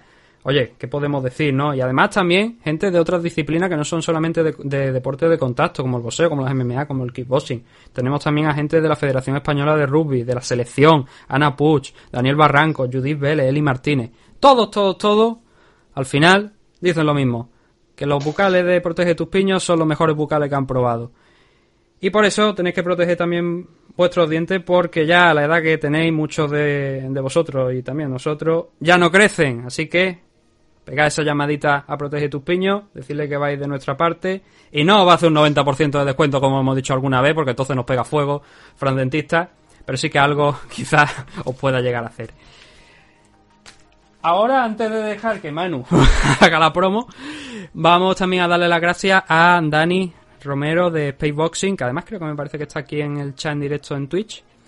Y darle las gracias también por su colab- colaboración para administrar la web de mmadictos.com. Y ahora sí, cedo la palabra a Manu para que diga lo que él tiene que decir. Muchísimas gracias, hermanito. Pues, ¿qué te voy a decir? ¿Qué te voy a contar? Pues te voy a decir, pues mira, pues que tenemos eh, en, eh, en calle Andrea Palladio número 12. Madre mía. Es que esa dirección, solamente nombrártela, ya dices tú, ¡ah! Me pone los vellos de punta. Eyang, MMA Zaragoza. ¿Dónde vas a estar mejor? ¿Dónde vas a pasar ahora, después del confinamiento, después de haberte hartado de magdalena y de chocolate en casa? ¿Dónde vas a estar mejor? Pues con nosotros, en Ian. Ahí, claro que sí. Te vas a divertir, te vas a sudar, vas a pasártelo bien, vas a aprender y vas a hacer mogollón de amigos. ¿Qué digo amigos? Vas a ser hermano, vas a ser familia, te lo vas a pasar genial. Tenemos unas instalaciones que son, que son la bomba. Como dice nuestro gran amigo Sam, ese tatami de piel de cebra. Y además, encima de todo, tenemos mascarillas, hermano. Ya tenemos las mascarillas nuevas de Ian. Si quieres tener el logo de este pedazo de logo, este pedazo de lejón, que lo ve todo porque tiene tres ojos, si lo quieres tener, ya sabes, ahí nos tenéis. Nos podéis llamar al número de teléfono 651-627552. ¿Lo has copiado, Nathan? ¿Lo tienes? Espérate, Sí, sí. no, que te lo repito. Pero repítelo te lo repito. no- 651-627552. Ellán y MMA Zaragoza. Con Quique Pérez, con un servidor, con Camilo, con Coque. Tienes a Alicia Lajera, tienes a Adriana, tienes a... ah, Nos tenéis a toda vuestra disposición para lo que necesitéis. Y para entrenar y partirnos la madre de guay allí. Así que ya sabéis, chavales, con nosotros a full. Y ahora recordaros las redes sociales volvemos con el debate que estábamos hablando en Bantamweight y afrontamos esa última parte ya con lo de Conor McGregor también. Redes sociales, ¿dónde encontrarnos? Facebook, Twitter, MMA Adicto y ese y ahí salimos en, en esos perfiles. Podéis enviarnos mensajes directos con vuestras preguntas y comentarios para el programa de preguntas y comentarios. Podéis enviarnos directamente tweets con las preguntas también si así lo preferís. Y luego también podéis encontrarnos en Instagram, mmadicto eh, guion bajo podcast, en YouTube y en Twitch como mmadictos TV. Los que nos estáis escuchando, daros las gracias. Habéis pasado bastante por aquí hoy. Disculpa que no leamos los comentarios en directo, pero es que entonces si no perdemos el, el hilo del programa. Y, pero ya digo, podéis dejarlos también ahí si queréis los comentarios y, y los leeremos cuando hagamos ese, ese programa de preguntas y comentarios, que ya digo, los guardo y, y los comento.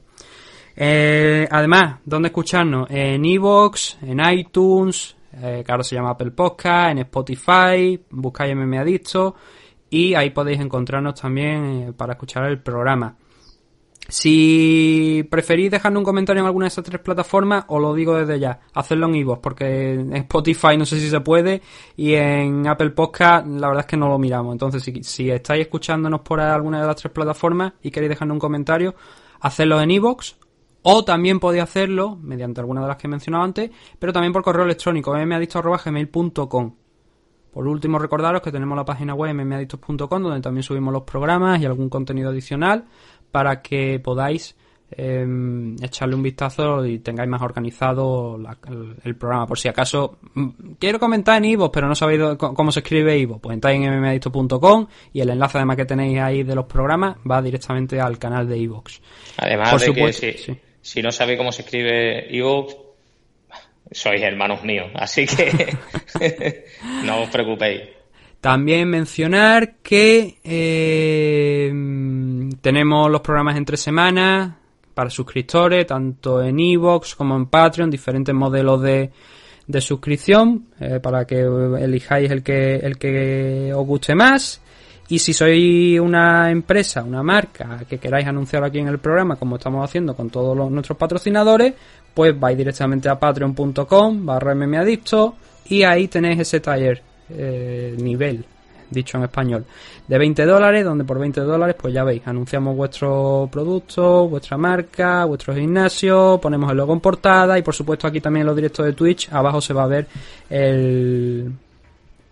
Pues todos los logos de, eh, de, de nuestros patrocinadores, así que tenéis publicidad por todos lados. ¿Ya has conseguido arreglar la tablet? Eh, sí. No, pero tengo el móvil, no te preocupes. División Bantamweight, algunas de las cosas que hemos hablado. A ver, empecemos. Cuéntame, otra vez, repíteme, porque antes estaba peleándome y no me, y no a ver, te, te doy, te doy los porque si no nos vamos a tirar toda la tarde aquí. Sí, vamos venga, directamente con los te digo los combates, ¿vale? Que se van Venga. ahí haciendo. No te voy a decir el, el, el, el evento, El de- sino que te voy a decir los nombres Vale. de los combates. Por el, por el título, ¿quién va? No, no, ahora mismo por el título no hay ninguno. Así me gusta. Alman Sterling contra Cory Sanhagen Sí, y Rafael Asunsao contra Cody Gambran y luego otro muy a destacar en 135 libras y digo muy a destacar porque el Cáceres contra Chase Hopper me parece que también en 135 y el Sin O'Malley contra Eddie Wineland también pero a destacar realmente uno que no está confirmado pero que parece que se va a celebrar que es Pedro Muñoz contra Frankie Edgar sí. esos son los nombres principales que hay ahora mismo en 135 libras además de el posible más que posible creo yo Peter Jan contra Marlon Moraes Y ese será por el título. No lo sé. La verdad es que no lo sé. Ah, Porque es que que, que el Sterling contra oportunidad, sí. Claro, Marlon está en primera posición en los rankings, pero es que ahora mismo los rankings a mí no me valen nada. Si no hay un campeón, yo siendo esto UFC, a mí ya no me vale nada el ranking tampoco. Claro, es que si no hay un campeón hay que hacerlo. Vale. Y ahora Dice- mismo el que tenemos número uno es a Marlon Moraes. nos dicen en el chat que el Cáceres contra Hopper es en 145, es decir, lo sacamos fuera. Venga. Fuera, uno menos. Pues Entonces, pues tenemos era, esos eh, combates. En esta división. Es complicado, o sea, una división ahora mismo que también con la marcha de Henry Cejudo queda un poco eh, al descubierto, ¿no? Donde hay muchas peleas muy interesantes, pero que Sí. yo creo que Henry dio en el clavo en la necesidad de un torneo a cuatro, bien sea oficial, bien no sea, bien sea... Pero, claro, ¿y a quién metemos? Pero los cuatro primeros, cuatro. si es que lo tiene, es que él tiene los cuatro primeros. Marlon Moraes contra Peter Young y Alman Sterling vale, contra Cory y- Sanhagen. ¿Y dejaríamos fuera a gente como Cody? Sí, pero sin dudarlo, vaya. Nah. Y pero es que tenemos a José Aldo, que lo tenemos ahí arriba, el número 6. Sí.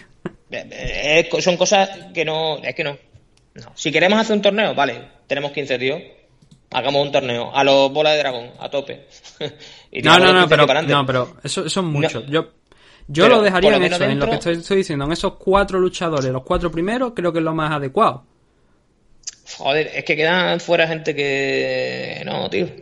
Es que yo quiero a Cody, tío. Yo quiero ver a Cody ahí en un torneo. Pero con- Cody, Cody, Cody va a pelear contra Rafael Asunsao en el mismo Sí, evento pero- en el que Sterling contra Sanhagen. Sí, pero no va, no va a subir. Pero vamos a ver que Cody Garbrandt que viene con una con tres derrotas consecutivas. Tres derrotas. son. Tres Es que derrotas. demasiado Dos que está el noveno. Dos contra DJ y la última contra, Contra Pedro. Muñoz. Contra Pedro Muñoz. Pero es que, es que mm, demasiado que está noveno y que no cayó por debajo. Es que el problema que tiene Cody, tío, que cuando entra muy de cara y luego entra muy abierto, eh, abre muchísimo los puños. Y eso que a mí me gusta muchísimo como sea. De hecho, nos dio un recital contra Dominic Cruz, ¡buah! que fue increíble. Pero en las últimas peleas es que parece, empieza bien, pero parece como que se pierde. Sí, que al final le pueden las ganas y, y empieza a entrar en el juego en el que mm, Sí. yo tú me pegas fuerte, yo voy a intentar pegarte más fuerte y al final el otro es más rápido y te acaban noqueando. En un torneo a cuatro, sí, me, me parece, a mí todo lo que sea en torneo me parece bien. Porque son divertidos. Eh, si no, mira los, los Racing de, de- de Japón. Pero eh, es que a cuatro no me gusta Nathan, tío. Prefiero más gente. Sí, sí, por, por- ya por ser justo. Es que, a ver, eh, la llegada de Henry, llevamos, yo creo que llevamos más de media hora y, si- y sigue saliendo el nombre de Henry Sejudo. Joder, Pero, pero, es es que, que claro, es que era el rey de la división Flyway, era el rey de la división Bantamweight, y es que es tontería, tiene que seguir saliendo el nombre, pero Sí. el- la llegada de Henry a 125 es para mí lo que lo altera todo, porque ya es un tío que no debería estar ahí, que viene después de la sanción de dopaje de TJ Dillashaw, que opta ese cinturón contra Marlon Moraes, que lo derrota y a partir de ahí, pues claro, te encuentras con un 125 libras que no debería estar ahí, que ahora es campeón y que va dictando el ritmo. Sí. Y luego te Pero encuentras bueno, cosas como... Recordemos, recordemos que ganó a Marlos Moraes, pero que ganó a TJ Dillashaw, que en aquella era campeón de. Sí, de pero lo ganó en Bantamweight, aunque fue en 125. Flyweight. Sí, Fue- sí, el- da la pelea fue en 125. Sí, pero lo Sí. ganó. Sí, Que sí. por si- porque también he escuchado y he leído Lo comentarios. por noqueó, mejor dicho. Lo noqueó, claro, lo dejó seco. Y estando dopado que te, vamos, ni Popeye. Pero que eh, he leído comentarios por ahí que digo, no, no, es que realmente no le ganó al campeón porque ganó a Marlon Mo- ah, no me jodas. Para empezar, ganarle a Marlon Moraes ya está ganando bastante. Y segundo, sí que le ganó a TJ. Empezó Mosca, me da igual, pero lo ganó. Así que... Miau. Miau. Eh, entonces tenemos eso, ¿no? Tenemos el- un buen plan. De momento la primera parada yo creo que es realmente importante es el Sterling contra Cory Sanhagen. Peter Jan ya se- de hecho se le ha echado al cuello a Sterling por haber aceptado esa pelea. Porque era una mm, pelea que, por la que Jan tenía mucha, había estado presionando por un enfrentamiento contra Sterling. No creo que es que Almain haya dado un, un paso atrás, sino que bueno, le han ofrecido a Cory Sanhagen. Y Cory, de hecho, fíjate que, claro, como principio de año se iba a enfrentar a, a Frank Yeager, yo creo, me parece que Co- Cory creo que no ha peleado en, en este 2020 todavía. Yo no lo recuerdo, ¿eh? No, yo, yo no recuerdo, porque claro, el primer combate que iba a tener iba a ser contra, contra Frankie a principio de, de año, pero no peleó. No peleó por, por el tema de que Frankie ya tenía un enfrentamiento. Y este va a ser su primer combate en este 2020. Ha perdido mucha cuerda, pero no ha perdido en, en- el ranking. Y eso es bueno, porque fíjate tú, hablamos de, la- de- gente que tiene a lo mejor 7 victorias, 7, 8 victorias, me parece que tenía Dan Ige acumuladas y que estaba en- abajo en los rankings y sin embargo tenemos que hablar que Cory Sanhagen con 5 combates, los dos últimos por decisión, las dos últimas victorias, está el cuarto. Es para que tú veas lo, lo dispar ¿no? que, pueden hacer, que pueden ser los rankings y, por lo que a veces no hay que hacerle mucho caso a, los mismos. Pero como digo, Sanhagen es la primera, el primer combate que va a tener en este 2020, Sterling creo que también es la primera fecha que tiene. Pero desde luego, aquí se alteró todo, yo creo, por ese combate con, de Frankie Edgar. Si Frankie hubiera peleado contra Cory, ahora mismo la categoría estaba mucho más definida. De hecho, lo que se ha ido comentando en los últimos meses, cada vez que hablábamos de la división Bantamweight sacábamos lo que era la figura de Henry Sejudo de, del conjunto de, de nombre, eran siempre Moraes, Sterling y Jan. Parecía que nunca se estaba hablando realmente de, de Cory Sanhagen. Creo que también en parte porque eh, Aldo, o sea, me refiero, Cejudo estaba intentando retar a Aldo una vez derrotó a, a Moraes como primera defensa. Y creo que eso revolvió un poco la situación y al final nos hemos olvidado de ese gran luchador que es Cory Sanhagen que ha ido venciendo cada vez a uno más, a un rival mucho más difícil. En el último combate fue contra Rafael Asunsao, iba a darle la bienvenida a Frank Yeager y finalmente no, no se celebró. Creo que es el tapado de esos tres nombres que estamos dando. Y Peter Jan, por supuesto, es un asesino. Eh, o sea, es un. Bueno, tres, cuatro. Cuatro nombres que estamos dando. Pero Peter Jan es un tipo que puede noquear muy fácilmente. Que sí que tiene ahora mismo mejor historial que el que está acumulando Cory Sanhagen. Y que debería ser una pelea por el título. Pero bueno, no sé si quieres añadir algo más que porque llevamos mucho tiempo hablando de Division Flyweight, Bantamweight, Henry Cejudo y tampoco quiero que el programa se quede ahí porque prefiero entrar en, en lo de Conor McGregor ya. No, lo único eso es que. Y más ahora, tras la retirada de. Porque es lo que te dice, ahora mismo no tenemos una cabeza en Bantamweight. Ahora mismo no hay nada. No tenemos cinturón. Hay que crear el cinturón. Tenemos que buscar un nuevo campeón. ¿Quién se lo merece ahora mismo? Pues, por lógica, se lo merece Malo Moraes porque lo tenemos ahí arriba, lo tenemos en número uno. ¿Contra quién? Pues. A ver. A ver. Y lo del, lo del torneo, pues. Yo creo que sería la decisión más justa. Pero bueno, sí, vamos a cambiar de tema, vamos a. a nuestro amigo Connor Sí, y su lista. Cause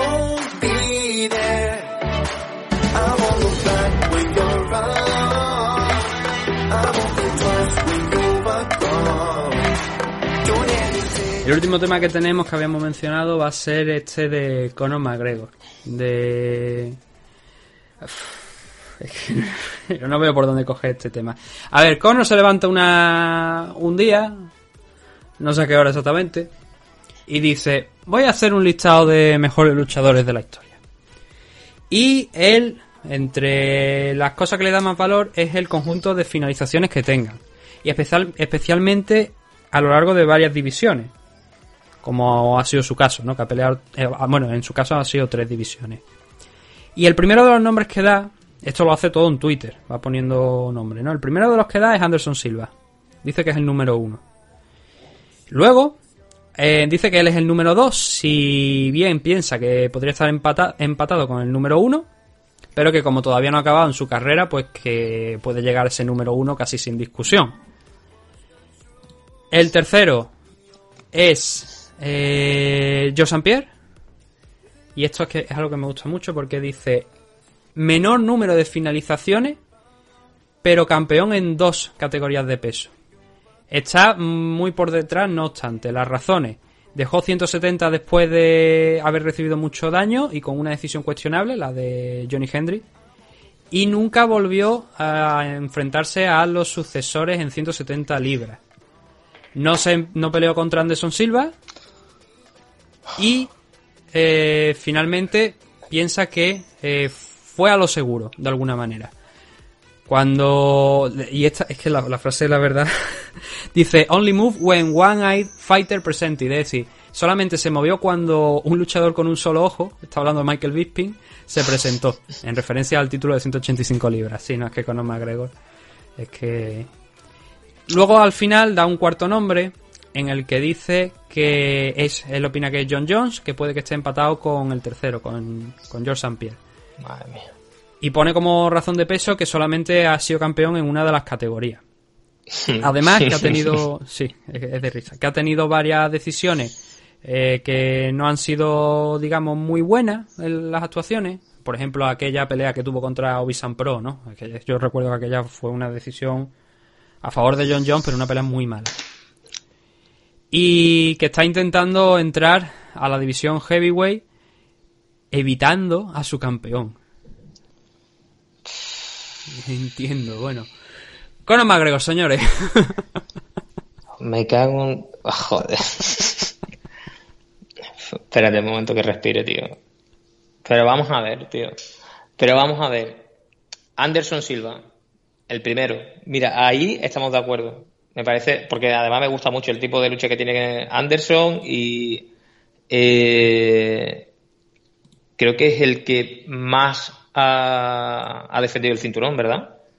Eh, en la división mediana. Sí, eso sin ninguna duda. El que más defensa acumula creo que es Demetrius Johnson. El segundo es Anderson Silva. Sí, sí, sí. Y el tercero creo que, creo que es George, me parece, George St. Pierre. Yo San Pierre, que le ha puesto el tercero, ¿no? Él. Pero, pero mira, Porque- porque- partiendo de la base, yo te, dejo, yo te dejo que tú hables, pero partiendo Sí. de la base de que Conor en- ni en el mejor de los sueños está entre los cinco primeros. No, no, es que Conor, es que Conor no ha defendido el cinturón en su, en-. Nunca, Nunca. nunca. Pero que, que, joder, es que me toca los cojones, porque es que yo siempre digo lo mismo, me gusta mucho el tipo de lucha que hace Conor McGregor, me gusta, yo disfruto viendo pelear a Conor McGregor, me parece un luchador bastante imponente y con una mano izquierda que muy poca gente puede aguantar, si no te llamas Díaz. Pero, ¿qué cojones le pasa por la cabeza a este, a este tío para ponerse a él el número 2 de la historia, de los rankings, de su... ¿Pero qué me estás contando, Conor, tío? Pero de verdad, es que yo sé, y sé que a mucha gente le va a ofender lo que estoy diciendo, pero es que sí, vamos No, a pero hacer es que, claro. la, vamos, es que, la, ¿Cuántas es que la verdad es que objetivamente no puedes considerar a Conor McGregor ni entre los cinco primeros mejores de la historia. Es que si tenemos que considerar a alguien mejor que otro, incluso podríamos poner a la propia Amanda Rose, eh, Amanda Rousey, sí, acabo de fusionar dos luchadoras. sí. A Ronda Rousey, incluso por encima, y a la propia Amanda Nunes, que es también campeona en dos categorías de peso, que se va a enfrentar contra Felicia Spencer dentro de dos semanas también. Entonces, si Amanda Nunes defiende ese título de 250, eh, de 145 libras contra Felicia, también estaría por encima de Conor McGregor, ¿no? Es que sus argumentos son muy débiles. Y han salido muchas voces, Javi, John Jones, eh, Nate Díaz creo que también ha, ha aparecido por ahí, a mm, tirar este ranking por el suelo, porque es que lo normal. Un ranking que, que digamos de mejores luchadores de la historia, que por ejemplo no está el nombre ni siquiera de Fedor Emelianenko, que mira que yo soy muy crítico con, con Fedor, por su última parte, eh, la última claro, parte de su carrera. Estamos hablando de, de luchadores de una, de una generación de luchadores. Hmm. Es que Fedor eh, eh, es de una generación anterior a los luchadores que tenemos ahora y que ha aguantado esta generación hasta hace escasos meses. Fedor Hmm. Emelianenko es que tiene que estar ahí. Sí. Por Por eso, sin duda. a ver, yo la lista, yo la lista de Conor, eh, yo la he sacado. Mira, yo no, yo en condiciones normales no la habría traído. Pero es que la he visto y me ha resultado graciosa porque es que no, no hay por dónde cogerla. No. Por sus propios, pero no por los argumentos de nadie o porque yo no estoy de acuerdo, por sus propios argumentos. Porque eso de no, yo es que, yo es que tengo finalizaciones en tres divisiones de peso. Eh. Sí, pero tú, por ejemplo, has cogido dos cinturones y no has defendido ninguno. Cosa que Henry Cejudo, por ejemplo, se ha hecho, Daniel Cormier también ha hecho. Entonces, si tú te estás dando más importancia eh, por ese, por los motivos que tú, te- que tú tienes en tu mente y estás negando la posibilidad de Henry Cejudo, la posibilidad de Demetrius Johnson, Demetrius Oh. Johnson, tío, Ya. O de Jo- José Aldo. Que también ha repartido para Demetrius Johnson, porque ha dicho que Pero sí de... mm, Madre mía. que se fue, que se, que, que perdió contra Henry, que se fue por la puerta, de alguna manera por la puerta de atrás, que se fue a One en lugar de volver a enfrentarse contra Henry Cejudo y que también, por supuesto, nada más que fue campeón en una división y que cuando disputó aquel enfrentamiento contra Dominic Cruz en 135 libras, perdió. Pero, Argumento eh, de, vamos, a- vamos a separar a Conor McGregor ya de la conversación. Vamos a tirarlo fuera y vamos a hablar de lo que sí queda ahí. De una lista, más que una lista, porque a mí no me gusta hacer listas, decir nombres que pueden ser considerados grandes luchadores de la historia. Que pueden estar en un top 5, digamos, pero sin dar un orden adecuado. Eh, o Un sea, top, un orden top determinado. 5. Un top 5, por ejemplo. Decir nombre. A mí me viene a la cabeza Anderson Silva, que queda dañado su legado, obviamente, por el tema del dopaje. John Jones, que aunque no se haya retirado, yo creo que no hay nadie que tenga duda que es el mejor light heavyweight de la historia. Fedor Emelianenko. Eh, Joe. Pierre. Y luego mm, me salen más nombres como Demetrius Johnson, Dominic Cruz, eh, que no está acabando bien su carrera, pero es que también es verdad que ha perdido 7-8 años. mm, Es muy cuestionable. La, la verdad es que lo de, lo de Dominic Cruz yo- es muy cuestionable, porque ha perdido, creo que han sido 7 años de su carrera, ¿eh? Sí. me parece, entre lesiones. Y es muy difícil hablar de este. Yo digo que es el mejor bantamweight de la historia porque lo ha sido actualmente, con el, el récord por delante. Pero es muy difícil juzgar a Dominic Cruz porque se ha perdido siete años profes- de carrera profesional, siete ocho años de carrera profesional. No sabe realmente hasta dónde podría haber llegado Dominic Cruz, ni siquiera si realmente le podemos considerar como el mejor bantamweight, porque como digo, ha estado siete ocho años fuera entre lesiones, no porque él haya querido, sino por lesiones. ¿Cómo podemos decir que este luchador es el mejor de... podemos meterlo en la conversación de mejor de la historia? Estamos basándonos solamente por lo que ha peleado. Y desde luego desde que regresó, tampoco es que haya tenido, creo que me parece que sumó dos victorias y luego estos dos últimos combates, la derrota contra Cody y la derrota contra Henry Cejudo. Es complicado, la verdad, jugar, juzgar a, a Demetrius Johnson. Pero desde luego, si estamos hablando de mejores de la historia, Conor no está en mi top 5, ni mucho menos. No, pero es que antes que Incluso, estaba- incluso si me pongo a tirar, a lo mejor no está ni en el top 10. Pero es que está José Aldo, pero por, por delante de él. Pero sin duda, vamos. Hay muchos nombres por delante de, de Conor. Pero te dejo que digas los tuyos también. No, no, yo estoy de acuerdo con lo que tú me estás diciendo y y incluiría a ese, a José Aldo, y, eh, al, a Mirko Krokop, a gente que ha estado ahí desde los inicios de, de- de la, de la UFC, cuando no era MMA, cuando estamos hablando de valetudo. Pero es que este señor, y si ya estamos en la, si, si nos queremos poner en la, en la última década, el, el no nombrar ni a José Aldo, ni a Javier, ni a Dimitrus, ni a Henry Cejudo, ni. Es que no me joda. Es que no me Sí, a joda. ver, no- yo, no- por ejemplo, mira, Javi no lo he metido, claro. que también debería estar en la lista, pero Javi no lo he metido, Sí. porque ahora es cuando es campeón, cuando lleva dos defensas. Pero mm, Javier, es que estamos hablando de que no ha perdido ni un puto Sí. minuto. Es que no ha perdido ni un asalto. Ya, pero, pero quiero que defienda un poquito más el título también, para meterlo. Porque si te fijas, por ejemplo, no he metido a Henry. Y Henry creo que debería estar. No he metido a Cormier, y Cormier también debería estar. Pero Cormier, la verdad es que sí que se le podría meter ya directamente. Desde luego, para mí, Cormier, yo diría que ha sido el. quizás el mejor heavyweight por el momento que ha tenido UFC. Por el momento. Y desde luego uno de los mejores luchadores de la historia. No sé en qué posición. Porque no Por me delante de. Stephen. Ahora mismo sí. O sea, que, que realmente Stipe perdió con él. Luego él le ganó y estamos pendientes de una tercera. de un tercer enfrentamiento. Ya. O sea que, vamos a ver, yo creo que por el momento. Cormier es más histórico que Stipe, porque también hay que recordar que cuando, cuando estaba en Strikeforce, lo que tenía Cormier en aquel torneo de Strikeforce donde ganó el GP no era precisamente nada fácil. Había gente como Joe Barnett, eh, Bifu Silva, eh, ¿quién más estaba allí en aquel entonces? No sé si Fedor llegó a estar en, en el, en el torneo, pero sí que entre las victorias me parece de, de Cormier, creo que fueron la de Bifu Silva y me parece que también la de Joe Barnett, creo recordar, en aquel GP. Y eran luchadores que estaban en la plenitud de su carrera y los venció y los derrotó fácil. Entonces también, porque parece que hay gente que niega lo que hay fuera de UFC y me parece que precisamente Conor está negando lo que hay fuera de UFC Sí. de alguna manera, porque también hay que valorar los las victorias que se han tenido fuera y Cormier ganó como Joder, es que torneo. se me están viniendo nombres a la cabeza. Fabricio Verdún. No, Eh, no, Verdún no. Oh, oh. Sí, sí, yo lo sí, siento por. Verdún, pero yo No, Verdún no no. lo puedo meter. Eh, Verdún creo que estaba también en ese torneo. Sí. Pero Verdún- Bueno, no, pero no lo Verdún, sé, no lo puedo sé, meter pero, yo entre coño, Fabricio, mejores. Fabricio es un peso pesado de que la hostia, tío. Sí, no, a ver, espérate, espérate, espérate, espérate, porque, porque creo que no- creo que tenemos una confusión. Yo no estoy hablando de mejores heavyweight de la historia.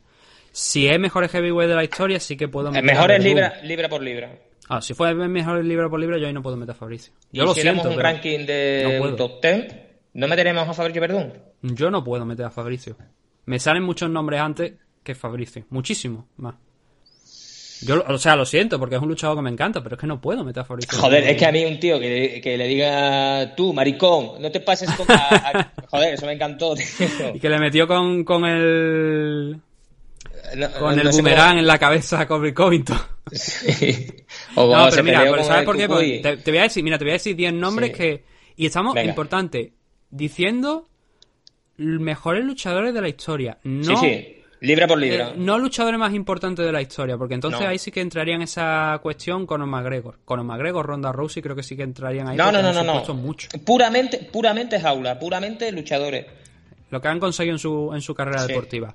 Mira, así, nombres que voy a soltar. Y los voy contando con la manita incluso para saber cuántos llevo.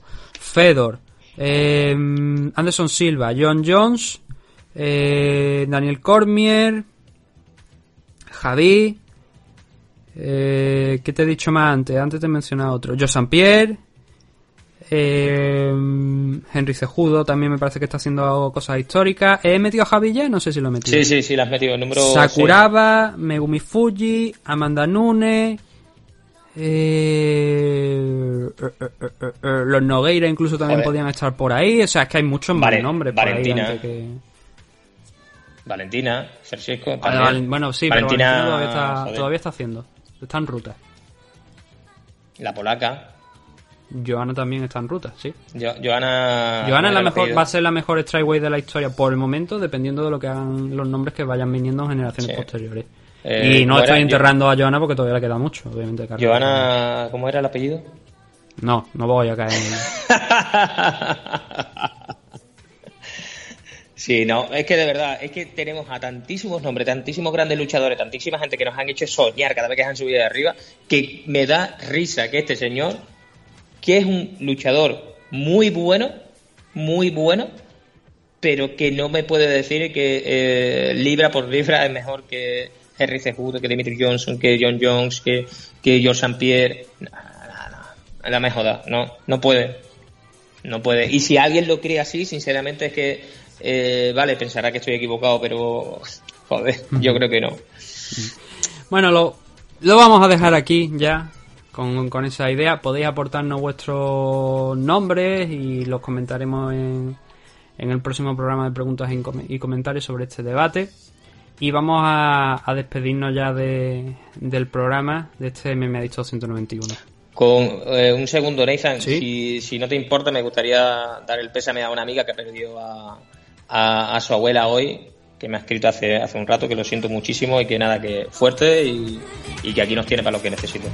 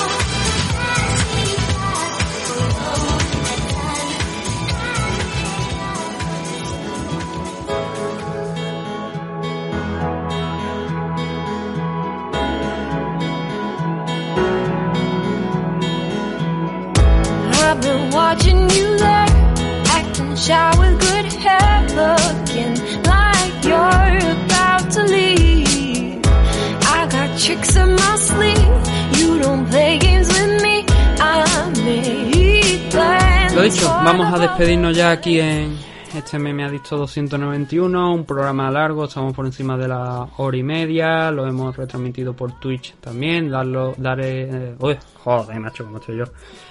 Daros las gracias a todos los que habéis estado en, en el chat. Eh, por supuesto volveremos a hacer más retransmisiones sin ninguna duda. Disculpad si no, lo- no leemos los mensajes porque como digo, eh, queremos hacer el programa, entonces si nos metemos también... Un día haremos programas de ese estilo, haremos los programas, como digo, los de pregunta y comentario lo hice la semana... Esta semana lo hice ahí y ahí sí que vamos a leer vuestros comentarios vuestras preguntas porque es mucho más sencillo y es un programa dedicado a eso. El programa del domingo está dedicado a analizar combate, a hablar de las noticias que tengamos y poco más. Pero daros las gracias a todos los que habéis estado, por supuesto. Y también, obviamente, a dar Manu por haber estado aquí, una nueva edición. Nada, como siempre, un placer y eh, sabes que me encanta disfrutar de tu linda voz. Y recordaros que, bueno, la próxima semana se va a celebrar el evento de UFC donde Duriño va a enfrentarse contra Tyron Bully. Yo diría donde Duriño va a enterrar a Tyron Bully. La gente me dice que por qué, porque sí, porque es Duriño. Duriño puede con todo. Y entonces lo tendremos que realizar una previa. Esa previa la realizaremos durante la mitad de, semana, pero ese programa irá para Patreon y para Ivos y no lo Ivos Premium y no lo pondremos aquí en, en Twitch. Si hay preguntas suficientes, haremos un programa, como he dicho, de preguntas y comentarios. Creo que alguna cosilla habéis dejado por aquí que puede resultar interesante. Eh, ya sabéis la vía de contacto. Y volveremos el fin de semana que viene también, por supuesto, con ese análisis del enfrentamiento, de, bueno, de toda la CAR, porque sabéis que siempre hablamos de toda la CAR, del Tyron Bully, contra Gilbert Barnes. Lo dicho, muchas gracias a todos y nos vemos aquí en siete días. Venga, cuídate cabeza. same. My heart is broken.